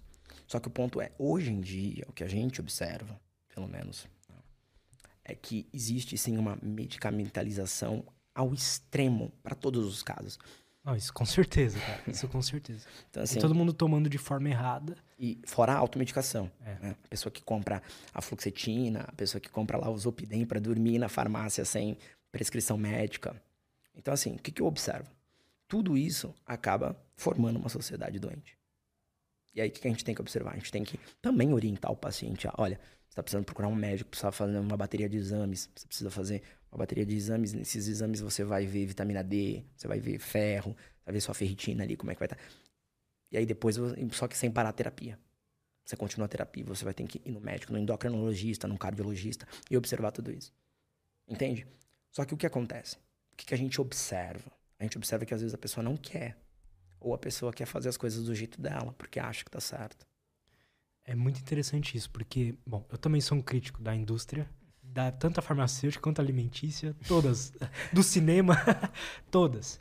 Mas eu acho que existe a importância da, da medicação para casos específicos, mas eu vejo que na realidade 90% das pessoas, isso é um número que eu tirei do meu cu agora. mas com base nas histórias que eu ouço, eu tenho muito amigo psicólogo, psico, é, psiquiatra, psicoterapeuta, pessoas próximas de mim também, que qual que é a história? Pô, tô me sentindo algo esquisito aqui, tô mais triste que o normal, tô, sei lá, não tô conseguindo dormir. tenho uma ansiedade maior do que o normal, vou no psiquiatra. Aí vai no psiquiatra. Aí numa consulta de 50 minutos, o cara sai de lá com uma, com uma receita de um, sei lá, um Zolpidem da vida. Se sair só com um, tá bem. É, porque sai com um monte. em 15 minutos no psiquiatra, você sai com uns 4 a 6 remédios facilmente. A grande maioria do mercado hoje é assim. É, minha namorada mesmo, ela foi há uns anos atrás isso, eu achei um absurdo, porque nessa época eu já tava estudando os assuntos. E aí ela saiu de lá, a consulta acho que durou uns 40, 45 minutos. Olha que bom, porque a maioria não Sai- passa de 15. e saiu de lá com com com um diagnóstico seríssimo, que na minha opinião totalmente furado, Fora da realidade. é, com um monte de remédio maluco. Falou, porra, ela não falou que tinha falou que tinha que fazer terapia, mas ela é como se eles falam porque tem que falar que tem que fazer terapia e não e não dão a importância pra isso exatamente, sabe? Então o cara ao, ao invés de, tipo, por exemplo, tomar um remédio desses, né? Só vai funcionar se você estiver fazendo terapia junto. Claro. Se você cuidar do seu sono junto, Claro. se você fazer exercício físico junto. A ideia não é que o remédio vai ser uma alavanca que vai tirar sua tristeza. Uma alavanca que vai tirar sua ansiedade. Ele vai. Só que, por exemplo, Durante um período. um inibidor de um inibidor de humor, né? Um remédio da categoria do inibidor de humor. Ele vai estabilizar o teu humor. Só que você vai ter os efeitos ali, né? Por exemplo, tem pacientes que tomam um inibidor de humor e tem muita sono, tem muito sono. Tem sonolência extrema. Aí o que você faz com a sonolência do paciente? Bom, aí você volta para psiquiatra e ó, ajusta a medicação, tal. Mas você vai ter que você vai- o que eu sempre oriento é, olha, se você tá me pedindo para te encaminhar para psiquiatra ou se eu, né, normalmente 90% dos casos sou eu que, que, que vejo a necessidade do psiquiatra. Falar, ó, eu vou te encaminhar para psiquiatra, você vai buscar este profissional aqui, você vai contar o que tá acontecendo, ele vai te passar a medicação. Só que você vai ter que saber de duas coisas. A primeira delas, vão ter efeitos adversos. E vai ter que saber lidar com isso. Ponto. Toda medicação tem efeito adverso. E não dá para esconder isso. O que acontece é que muitas vezes isso não é falado. E aí, quando você não fala isso para o paciente, você você cai, você pode correr ali num Pa- Parece que eles tratam os transtornos mentais como se fosse uma dor nas costas, sei lá, uma dor de cabeça. Que você toma um remédio e aquilo passa. Não é assim, né? Infelizmente. É só você observar. Para saber se uma pessoa tem diabetes, você faz um exame. Para saber se uma pessoa tem eh, um problema do coração, você faz um exame. Para saber se uma pessoa está ansiosa, não existe exame possível. Você abre o DSM, né? O livro ali de, né, da psiquiatria. Você encontra muitos sintomas parecidos para muitas doenças. Então, uma bipolaridade, um transtorno espectro bipolar, um TDAH. Você vai encontrar muitos sintomas, o que vai diferir uma da outra. Claro, tem sintomas diferentes. Segundo a própria neurociência, você vai ali olhar e você vai ver muita coisa diferente. Mas, no geral, não tem um exame que você fala, não, você está com ansiedade. Você não tem. É tudo fenômeno, é tudo observação, é tudo experimentação. E aí, como é que você chega, né? Enquanto terapeuta, você chega na vida da pessoa, você começa a observar que ela tá triste, você começa a observar que as coisas que você pede, que é o o ordenamento que você pede para que ela faça atividade física, ela não faz. Ou o contrário, ela começa a fazer. Ó, você tem que se matricular numa academia, você tem que fazer aí um esporte que você gosta, aí ela vai e faz. Ela faz uma semana, faz duas. Aí começa a melhorar a vida dela. Você tem que melhorar a sua alimentação, você tem que procurar um nutricionista. E você tem que melhorar a sua alimentação ali. Você não precisa fazer dieta de atleta, mas você precisa melhorar a sua alimentação. Aí ela vai, faz e começa a dar certo. E aí você começa a ordenar a vida da pessoa com coisas simples. Com atitudes simples. E parece que não, mas funciona. E é o que tem acontecido. É só isso. É só, é tudo ali. É prática. Quais são os, os pilares do ordenamento pra você? É, eu acho que eu, já- eu já comentei sobre eles, mas pra mim, é, eu diria que corpo, mente e espírito. As- a- tem que estar funcionando as três coisas. né? Se a gente for olhar de uma maneira biológica, se a gente for olhar de uma maneira transcendental, beleza, bondade e verdade. O que, que você considera a mente? uma caixinha de, com muitas dúvidas, com muitas surpresas, com muitas questões que precisam ser resolvidas. Cada um tem a sua. Ninguém. Ninguém de fato tem todas as respostas. Pelo menos, pelo menos seres humanos. Ninguém de fato tem todas as respostas. Eu, eu fico com essa. Resumidamente, bem resumidamente, eu fico com essa, com essa questão, com essa resposta. Existe um, um, um lugar anterior ao ordenamento? Deixa eu melhorar essa pergunta. antes de buscar o ordenamento, às vezes uma pessoa que tá literalmente totalmente desordenada. Existe um, um primeiro passo, assim, anterior a tudo isso? Saber que ela tem problemas. A maioria das pessoas que busca terapia é porque ela entende que ela tem um problema. A pessoa que não, que não, que não, que sabe, que afirma, né, para si mesma, não, tá tudo bem, eu não tenho problemas. A pessoa que tem um problema e não admite para si mesma, para ela, ela vai continuar vivendo a realidade dela que ela não tem problema, que ela, é, que ela tá tudo bem com ela. Será que isso faz ela não ter problemas? Acho que não. Acho que não. Acho não. Tenho certeza que não. Porque se fosse assim, se fosse somente por vontade, né, a gente poderia dizer, ah, eu quero ser rico. Beleza. Em seis meses eu tô rico. Não, não funciona assim. Não trabalhe duro, não trabalhe muito para que você atinja um patamar que você gostaria de ter em questão de riqueza. Como que a questão como que você vê a relação do ordenamento com, com ansiedade? Como é, ansiedade, para mim, pelo menos, é o, é o, meu maior problema. E eu, eu vejo que muitas pessoas hoje em dia são assim também. Todos como que nós, você vê essa relação? Todos nós somos ansiosos. E a gente nunca vai ser 100%, a gente nunca vai deixar de ser 100% ansioso. Isso não existe, tá? E por que que não existe? É a própria ansiedade, em níveis controlados, que faz, por exemplo, vou dar um exemplo aqui, uma mulher descendo uma rua escura, e ver um cara no fim da rua, saber que pode acontecer um problema. Então, é a própria ansiedade bem ordenada, um, um grau aceitável, que faz eu olhar e falar: hum, eu posso me ferrar. Eu vou entrar na casa de uma amiga. Vou ligar para o meu namorado me acompanhar. Eu vou, né, fazer alguma coisa, mas eu não vou descer essa rua escura sozinha. É. E esse é um exemplo, claro, mas pode ser um homem, por exemplo. Poderia ser um homem nesse mesmo exemplo. Então, é a própria ansiedade, num grau normal, digamos assim, que faz a gente entender os perigos da vida. Que faz a gente olhar e falar, olha, tem um problema ali que eu preciso resolver. Mas a ansiedade descontrolada também pode gerar impulsividade, também pode gerar agressividade, também pode fazer com que a gente seja agressivo com as pessoas que a gente ama. Também pode fazer a gente tomar decisões que a gente se arrepende, gastar demais, comer demais. E aí o que acontece? Aí é o que a gente, eu diria que a, a, a relação entre ansiedade e ordenamento é justamente essa. Tem como controlar a ansiedade, na tua opinião? Tem, tem, tem sim.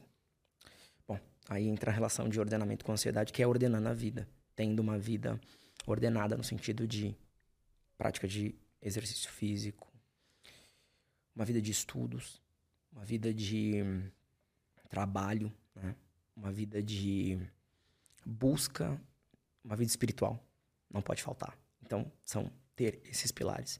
E mesmo com esses pilares, é, estando eles sendo feitos, eles po você pode ainda assim apresentar ansiedade.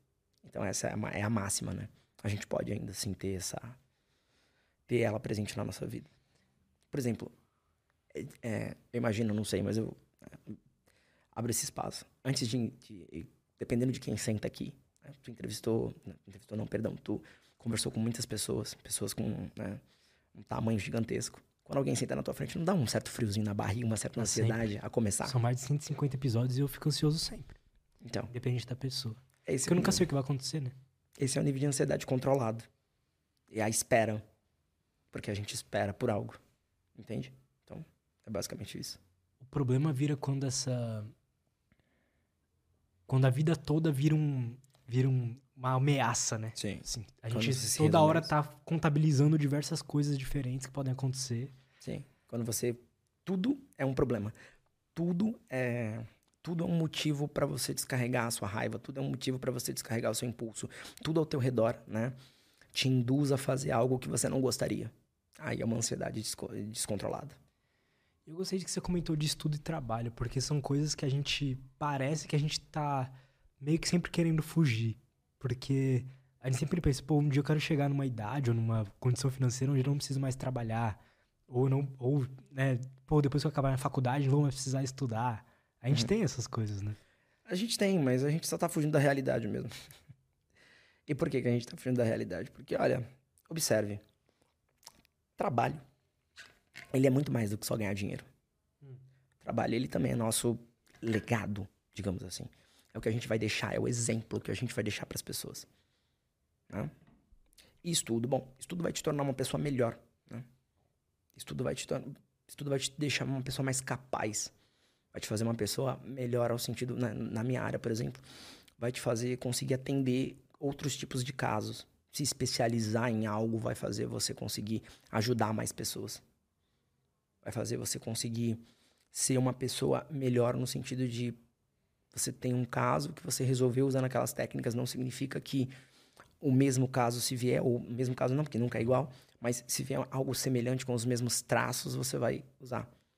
Mas você vai tentar, porque você já tem uma, né, uma prévia ali do que pode acontecer. Então o estudo ele vai te ajudar de diversas formas. Ele vai te tornar uma pessoa mais calma, provavelmente mais em paz consigo mesmo. Vai te fazer defender melhor aquilo que tu fala. Vai te fazer não, não cair na provocação de pessoas. Vai ordenar a tua vida. E o trabalho é a mesma coisa, né? Porque o trabalho é ele é essencial. Sem, sem, o, sem o trabalho, né? A gente não conquista nada. A gente, não, a, gente não, a gente não é adulto, a gente não amadurece sem o trabalho. É uma outra questão. E o que, que você tá gostando de estudar ultimamente, cara? Porque a gente tem isso, né? Fases sim, de sim. interesses. É, ultimamente eu tenho estudado muito sobre as duas camadas da personalidade. Tenho há algum tempo, já pelo menos uns 3 a 4 anos. Porque é um estudo muito denso. E, e aí tem todas essas questões eu tenho estudado sempre, né? Eu costumo dizer que terapeuta é a profissão que você nunca vai deixar de, de estudar. Você vai ser um eterno estudante. Pelo menos manter essa consciência é bom. Novamente, porque cai naquilo. Se a gente acha que a gente sabe alguma coisa, a gente não sabe nada. É só fazer o mapa da ignorância. Volta lá e você fala, opa, não sei nada. Né?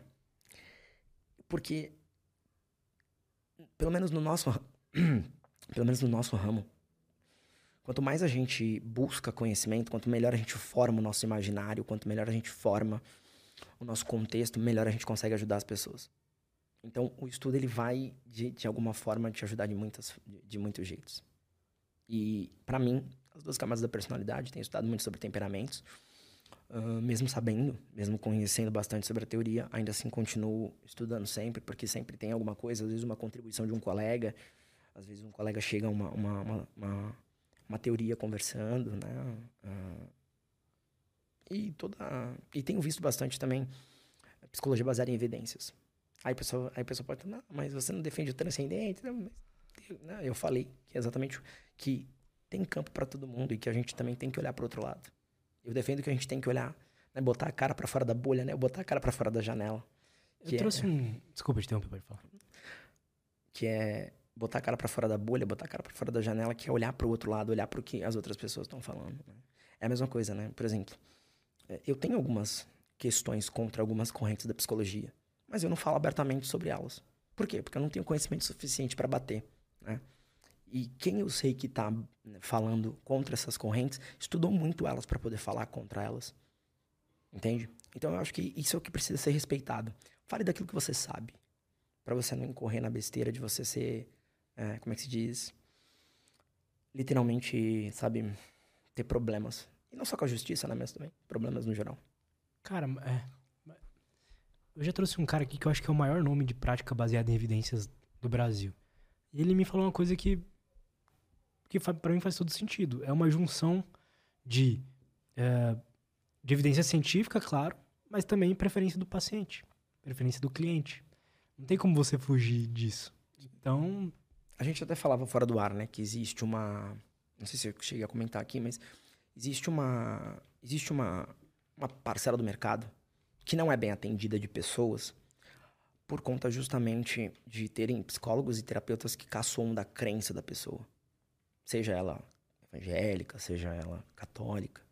E essas pessoas também têm sofrimento. Todas as pessoas têm sofrimento. Todas as pessoas sofrem, independente do, independente do, do credo, do, né, né, do gênero, da raça, todas as pessoas. Sofrimento humano é igual. Sofrimento humano não interessa a cor da pele, não interessa nada disso. Depressão é depressão, ansiedade é ansiedade. Transtorno do espectro bipolar é transtorno do espectro bipolar. TDAH é igual. Não vai ser diferente porque a pessoa é negra ou branca. Não vai ser. É isso que as pessoas precisam começar, sabe, a, a tranquilizar o coração delas em relação a isso. Porque se a gente começar a levar as discussões acerca da mente humana para esse lado, a gente vai perder mais do que ganhar. Pelo Sem menos, dúvida. Pelo menos eu acho. Pelo menos eu acho, não tenho certeza. Sem dúvida. aqui no meu podcast eu tento trazer as diferentes vertentes do, de pessoas que buscam entender o ser humano, sabe? Sim. Eu, sinceramente, aprendo com todos. Até pessoas que eu discordo de tudo. Tipo assim, pra mim, coisas que não, não fazem muitas vezes muito sentido para mim, mas eu sempre aprendo alguma coisa, tá ligado? Não tem como você sentar e, e, e tratar de um assunto, seja com qualquer pessoa, um, de um mendigo a um empresário, e não, e não aprender algo novo ali. Sobre você ou sobre o assunto, né? E é isso a gente dá o nome de humildade. e, e, é o que falta em muita gente hoje, de verdade, é o que falta. Porque, bom, não quero extrapolar e nem quero entrar nessas questões, mas o nosso país ele vive uma separação muito grande em todos os pontos, né? Culturais, tá? Enfim. Como assim? Ah, no sentido político, no sentido cultural, a Aham, gente tem saquei. as pessoas defendendo dois, duas correntes de pensamento. Eu não, eu não me arrisco? Apesar de ter as minhas posições, eu não me arrisco. Eu não entro, eu não entro nessas bolas divididas porque eu acho que isso tem mais a eu, eu costumo dizer assim, né? Eu brinco com alguns amigos, eu falo, olha, eu só entro num debate só pra ganhar dinheiro. Só pra ganhar dinheiro, eu nem vou entrar no debate, vou perder meu tempo pra quê? Eu não vou mudar a vontade, eu não vou mudar o que aquela pessoa acredita. E eu também não vou ceder a minha vontade a ela. Ponto. Porque o que eu defendo, eu defendo com baseado em estudos. Estudos antigos, com mais de dois mil anos. Você pode acreditar ou não. É uma escolha sua. Acho que tem um fator de que, que as pessoas do meu, da minha bolha, do meu ambiente vão pensar de mim. Sim. As pessoas têm muito esse problema de o que, que os outros, e os outros para elas são as pessoas que ela tá próxima ali, vão pensar de mim, né? Se eu tiver uma opinião diferente, se eu ir por um outro caminho. Então, hoje, para mim, sendo bem sincero, Lutz, uh, eu não me importo com o que os outros pensam ou falem de mim. Como importo, você conseguiu? Eu só me importo com uma única coisa. O que, que Deus vai achar das minhas ações? No fim de tudo que, que Deus vai achar do que eu faço, do que eu falo. É para Ele que todo dia eu acordo e falo, eu entrego as minhas palavras, meus atos, minhas ações para Ti, Senhor. Só isso. O que fez você se libertar um pouco da opinião dos outros foi Deus, você diria? Sim. Porque a opinião das pessoas ela é carregada de maldade, de hipocrisia, às vezes de disfarçada de, ah, eu só quero te ajudar. Eu só quero o teu bem. Será que quer mesmo? Sabe? É, é, a pergunta que eu me faço. E por isso que eu, por isso que eu digo, né? Aí você fala, nossa, é, isso é impossível. É impossível alguém que não, que não pense. Claro, se a gente for olhar com uma lupa, tem a opinião que importa. Das pessoas que eu amo, das pessoas que convivem diariamente comigo. Essa opinião importa. Porque se a partir do momento que eu começo a fazer alguma coisa que desagrade a elas, e é com elas que eu convivo diariamente, Bom, aí nós temos um problema. Mas fora isso, as outras pessoas, as pessoas que estão que não me conhecem, que não sabem a minha trajetória, que não sabem o quanto eu estudei, que não sabem o quanto eu lutei para chegar onde eu cheguei, qualquer opinião que elas têm, elas, como você mesmo disse, estão tirando da bunda. Elas só estão tirando a opinião delas baseado no um recorte, uma fala do que, do que eu tô falando. Por que, que eu vou me importar com essa opinião? Por que, que eu vou ligar para isso? Não faz sentido. Para mim, não faz nenhum sentido. Cara, eu tenho muito esse problema de tentar adivinhar o que os outros vão pensar de mim em uma certa situação, sabe? Uhum. Como você diria para alguém que não acredita em Deus para lidar com isso? Resultado.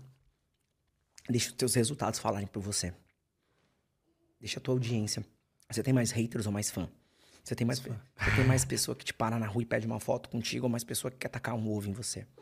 Você tem mais gente que te parabeniza pelo teu trabalho e fala, poxa, continua trazendo pessoas que falam sobre tudo, que falam sobre todos os aspectos, que defendem ideias, mesmo que você concorde, é, mesmo que você discorde diametralmente dessas pessoas, sabe?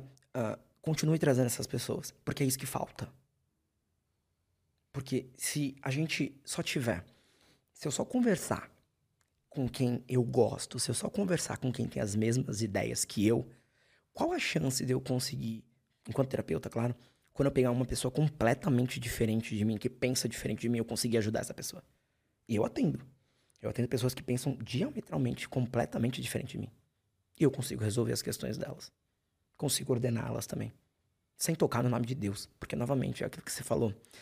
Uh, a gente não precisa, e o paciente, de certa forma, ele vai meio que o que ele vai falando vai meio que moldando, sabe? O que que por onde eu vou, onde eu posso pisar, o que que eu posso perguntar, o que que eu posso falar. E claro, vai da experiência do terapeuta. De você olhar e falar, hum, essa pessoa é ateu, se eu falar de Deus com ela, é capaz dela desligar a chamada ou levantar da sala e ir embora. Entende? Então, a gente tem, é, a gente tem essa sensibilidade. Esse, além da sensibilidade, a gente também tem que ter essa, essa visão, essa observação. A gente tem que observar muito bem quem está diante da gente. Essa capacidade de observação é, a, é uma das maiores habilidades de, de todo terapeuta, pelo menos para mim. É observar o que está acontecendo. A maior habilidade de todo ser humano. É. Na, na biografia do Da Vinci lá, acho que uma das coisas mais faladas é era a capacidade de percepção, de observação. Que ele parava e ficava olhando um detalhe do mundo, sei lá, o, o, o passarinho batendo asa, hum. a árvore balançando. Ah, e esse passarinho batendo asa fez ele criar, por exemplo, o primeiro, o primeiro planador, digamos assim. Essa capacidade de observação é o que faz a gente conseguir perceber o que de fato está acontecendo. Só que, o que, que acontece? Hoje o que a gente tem é uma amputação dessa capacidade de observação, justamente pela bolha, por exemplo. Se você coloca uma pessoa dentro de, um, de uma bolha e ela só consome aquilo, só vê aquilo, ela não olha para fora dela, qual que é a chance dessa pessoa, quando lidar com o diferente, conseguir entender? É quase que da mesma forma que você, às vezes, uma criança é criada de um jeito que faz ela crescer uma criança mimada, que não sabe lidar com, com coisas diversas do mundo, um chefe que dá uma bronca nela, é uma pessoa que vive numa bolha e não sabe lidar com opiniões diferentes. Né? É muito simples, né? É. Aquilo dói, né? Se a pessoa cresce tendo tudo, tudo, absolutamente tudo. Ninguém nunca dá uma bronca nela, ninguém nunca chama a atenção dela. Se ela bate nos coleguinhas da escola, se ela fala qualquer coisa, se ela levanta a mão, se, se mais para frente, como enquanto jovem, ela levanta a mão para professora, né? Ou faz uma menção de levantar a mão e ninguém fala nada, ninguém nunca a repreende, ninguém nunca a coloca no lugar dela. Qual a chance dessa pessoa ser uma pessoa mimada quando adulto? Qual a chance dessa pessoa ser uma pessoa. Contexto. E aqui a gente não está nem falando de nenhuma outra questão, é contexto, com, totalmente assim, criação. Qual a chance dessa pessoa ser uma pessoa que vai é, tentar manipular os outros, tentar sempre impor a vontade dela sobre os outros? É bem grande. Pode ser que não. Sim, existe sempre o contraponto e aquela coisa. Pode ser que ela seja uma pessoa tranquila, mas pode ser que ela seja uma pessoa. As chances são maiores de que ela seja uma pessoa que vai tentar controlar os outros e tentar impor a vontade dela para os outros. Porque é o que ela viu a vida inteira. E o contrário também existe. Se a pessoa cresceu ordenada, cresceu ali dentro de pais que têm uma, uma vida espiritual, uma vida física, uma vida mental bem ordenada, há chances também da, daquela criança ser uma criança ordenada e talvez nunca ter problema, né?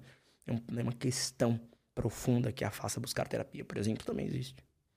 Porque, né, há uma confusão muito grande que as pessoas fazem, que a ah, terapia é coisa de é coisa para quem tá doente. É só para quem tem ansiedade, depressão. Não. Terapia às vezes pode ser só o fato uh, de ordenar uma pessoa que está desordenada, uma pessoa que está buscando superar um relacionamento amoroso, por exemplo. Para mim, para mim é muito, para mim a minha terapia hoje em dia, em momentos vai mudando, né? Qual que é a sua demanda? Sim. Mas hoje em dia é para é, evitar que algo aconteça, que Exato. algo de ruim aconteça. Da mesma forma que a gente vai na academia, eu sempre brinco né, com alguns colegas e falo, olha, acho que todo mundo tem que fazer terapia, porque da mesma forma que a gente vai na academia para malhar o corpo, a terapia é uma forma de malhar a mente. Porque de alguma forma você vai ter alguém ali te provocando, levantando as tuas questões, te fazendo pensar, te fazendo refletir, te fazendo olhar para o outro lado, para o diferente. Pelo menos é o papel. Pelo menos esse deveria ser o papel do terapeuta. O que a gente tem aqui, claro, novamente, alguns profissionais que passam muito a mão, que dão conselhos ruins, que uh, orientam mal seus pacientes. E tanto que eu digo, né? Eu até falo para alguns pacientes: olha, eu não sou dono da verdade. E você não tem que acreditar em tudo que eu digo. E você também não tem que. Não é porque eu te dei um conselho que você tem que seguir ele 100%. Faça de acordo com a tua realidade. Mas reflita. Pense sobre.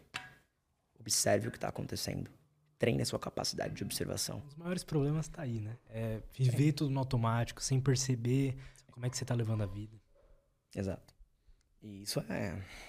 A grande maioria das pessoas está no modo automático hoje, né? Sim. Sem dúvida. Se você. Um exercício que eu passo muito para paciente é um exercício de presença. O que, que seria esse exercício de presença? Durante uma semana a pessoa vai observar coisas que ela normalmente não observa. No dia a dia, na loucura dela, primeiro dia, ela vai observar ali, quando ela está indo para o caminho do trabalho, a, tudo ao redor dela, as plantas, os carros, tudo, tudo. No segundo dia, ela vai observar a lua, por exemplo. Quanto tempo tem que. Você pode fazer essa pergunta para algumas pessoas. Quanto tempo tem que você não observar a lua, a fase da lua? Aí por que, que isso importa? Ué, ela tá lá, não tá? Se ela tá lá, tá convidando para ser observada, então a observe. Aí no terceiro dia você observa o pôr do sol. No quarto, o nascer do sol. No quinto dia você faz uma coisa que talvez poucas pessoas façam. Pega, escolhe uma praça, um parquinho, qualquer lugar aí que você queira. Deita no gramado e olha pro céu. Quanto tempo tem que você não faz isso? Fica 15 minutinhos ali observando o céu, o movimento das nuvens. A gente. As pessoas não conseguem, cara. A grande maioria não vai conseguir. Claro eu, não, não, eu não consigo. Eu sou um cara que busco Porque é difícil. melhorar nesse aspecto o tempo inteiro. Porque é difícil é a gente estar tá presente. É, é difícil a gente estar tá presente no agora, no tempo presente. É muito difícil. É mais comum, é mais normal a gente fazer projeções o tempo todo. A gente querer estar tá vivendo o futuro de daqui seis meses, sendo que a gente está aqui agora. Entende? Então, é um pouco. Eu tava, é... eu tava assistindo uma palestra esse final de semana e me falaram uma coisa bem interessante, assim. Você tá escovando os dentes, cara, você tá escovando os dentes. Foca em escovar os dentes. Você tá, sei lá, fazendo cocô, foca em fazer o porra do cocô, sabe? Não fica Sim. no Instagram, sei lá. Você tá comendo, foca em comer. E são pequenas coisinhas que você vai fazendo pra, pra criar essa presença no seu dia a dia. Às vezes você não precisa sentar, vou meditar por meia hora, meditar por 15 minutos. Não. Vai acrescentando essas pequenas coisas, né? Sim. Presença é o que eu posso dizer para qualquer pessoa, né, que está com alguma dificuldade em relação a focar.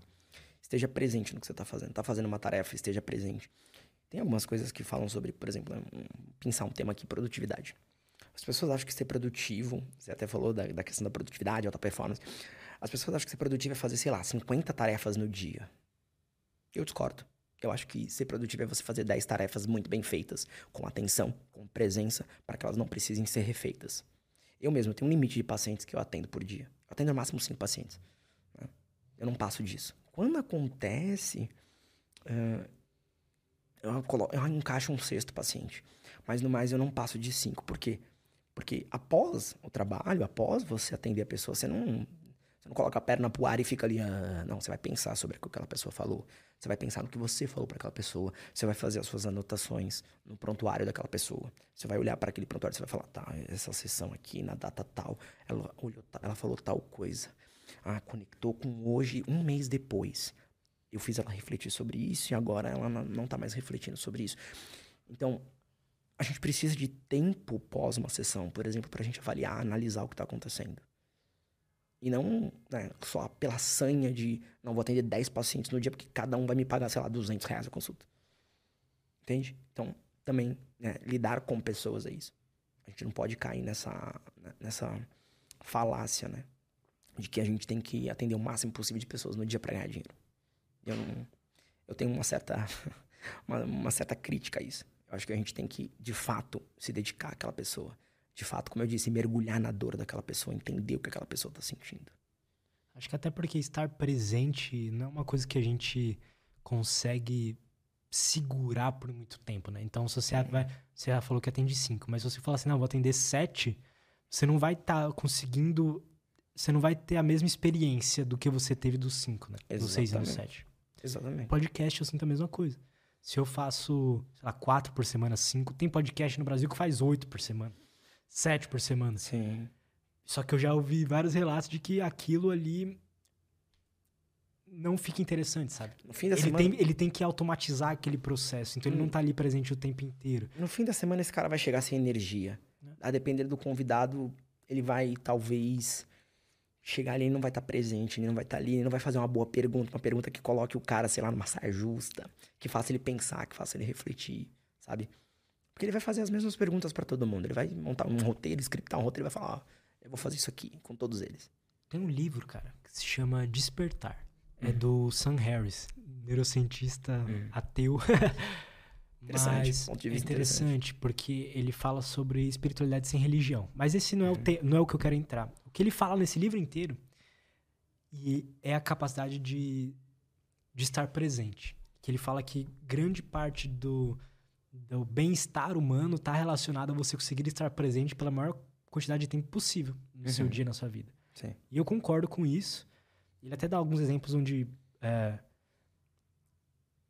sei lá, rezar o Pai Nosso, por exemplo, é uma atividade de presença, Sim, entende? Então, exato. então aquilo é uma das coisas que vai te, te, te ajudando a entrar nesse estado, vai é uma parte do seu dia que vai daque- daquele jeito. Mas às vezes, por exemplo, lavar a louça e estando 100% presente também é uma atividade de, de presença, né?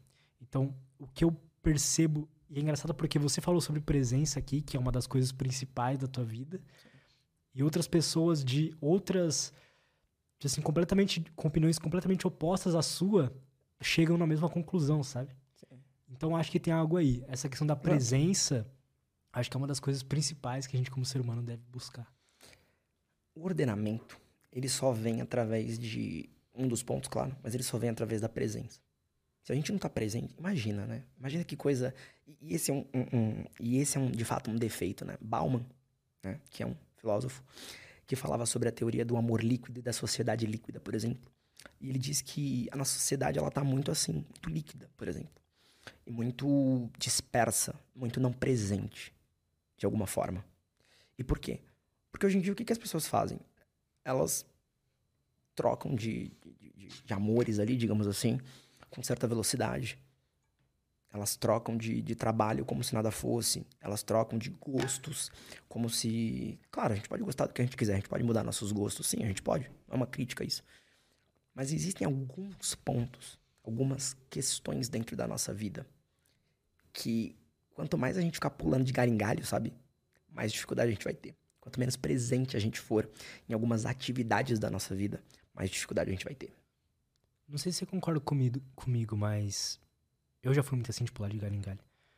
Existe pular de galho em galho como uma forma de esquiva, né, de alguma dificuldade que tá acontecendo naquele lugar. Então, por exemplo, vou começar a estudar programação. Quero Uhum. ser programador. Aí você vai, vai, vai, até chegar numa dificuldade grande. Aí você Exato. esquiva, não, agora eu quero ser músico. aí você vai esquivando de coisas, né?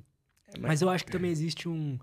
Você falou, ah, mudar de gostos e tal. Eu discordo um pouco porque eu acho que existe uma. A flexibilidade comportamental que é muito Uhum, importante, sabe? tá. Eu acho que a gente não precisa se apegar a, Tá. a, a coisas, ou a comportamentos, ou a opiniões. Uhum. O que, que você acha? Então, algumas podem até mudar. Mas o problema de mudar de, de- Não é mudar de opinião, tá? Porque opinião sobre um tema muda. A gente vê grandes filósofos, a gente vê grandes personalidades que mudaram de opinião depois de estudarem mais. né?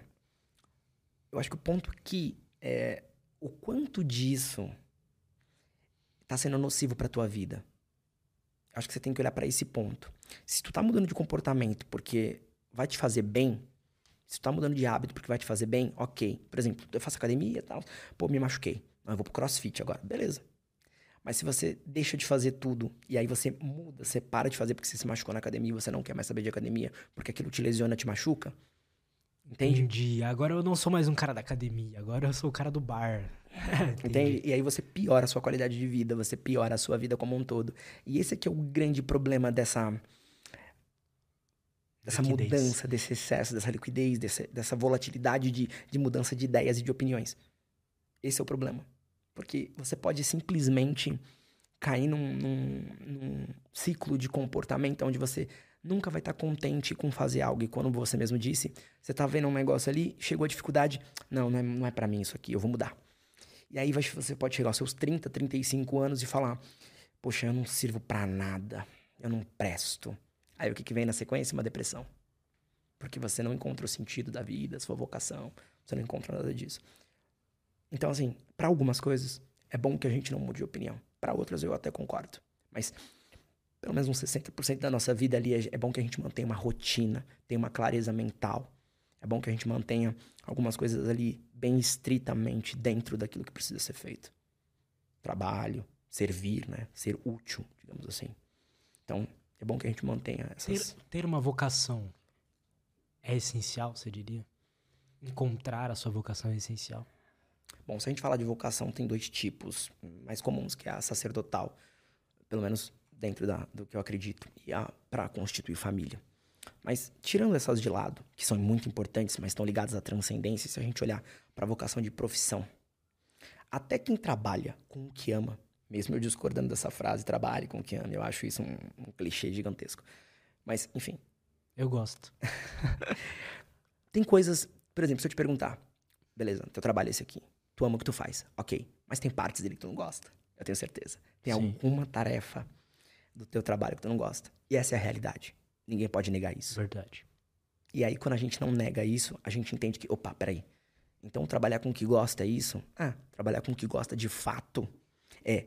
Vão ter tarefas dentro da tua ocupação que você não gosta. Eu adoro atender pessoas, mas eu não gosto daquele tempo entre uma consulta e outra que eu tenho que ficar preenchendo prontuário. Uhum. Mas eu faço porque tem que ser feito. Porque é o certo a ser feito. Entende? Então, assim, é basicamente isso. Sobre serviço, sobre ser útil, sobre trabalho. É, é aquilo, né? Do que. Não interessa o que você escolha, vai ter alguma, alguma coisa que vai te fazer sofrer. O que, que vale a pena? Eu desafio, né? Eu até, eu até lancei um desafio. Alguém que fale, eu amo tudo, todas as tarefinhas, absolutamente tudo que você faz. Tudo. Eu tenho um, um, um colega que é o que grava, né? Parceiro de trabalho, colega, amigo de muitos anos, que é quem grava as minhas aulas da minha comunidade. E, e assim, cara, ele adora filmar. Ele adora filmar, ele adora compor luz, ele adora fazer tudo. Só que ele não gosta de editar. Só que ele tem que fazer, porque é o trabalho dele. Ele faz, e faz muito bem. E se a gente. Aí, claro, né? É uma particularidade de cada um. Mas se a gente for observar, tem pessoas que não gostam de uma determinada tarefa e fazem muito bem aquela tarefa. Porque é pra se livrar logo dela. Só que a pessoa nem percebe, ela entra no automático e faz. Entende? Então tem isso também. Tem isso também. Marcos, muito obrigado, cara. Valeu, Lutz. Como que a galera pode fazer para te seguir, te acompanhar? Você tem uma comunidade também, né? Tenho. Eu faço atendimentos terapêuticos, então para quem quiser acompanhar meus conteúdos, né? Quem quiser acompanhar uh, tudo que eu faço é arroba terapeutamarcos, né? Uh, e a comunidade, os links estão lá disponíveis. Eu tenho uma comunidade chamada Comunidade Gênesis, onde lá né, é um valor mensal, onde as pessoas podem ter acesso a conteúdos de virtudes, filosofia, espiritualidade e tudo mais. E para quem quiser só acompanhar o conteúdo, para quem quiser, enfim, conversar, trocar uma ideia a respeito de ser paciente ou não, só é, entrar lá no Instagram e fica à vontade. Boa. Todos os links do Marcos estão aí na descrição, então vão lá, sigam ele, vejam o trabalho dele. E muito obrigado, cara. Obrigado pela conversa. Não se sinta acanhado pelas críticas. O que importa é a conversa aqui. Eu curti demais. Obrigado. Eu que agradeço imensamente pelo convite. Que Deus te abençoe e que continue dando muitos frutos aqui para você. Valeu, cara. Tamo junto. Falou. Obrigado a todo mundo que acompanhou a gente até aqui. Não esquece de se inscrever no canal, dar like nesse vídeo. E é isso. Até a próxima e tchau.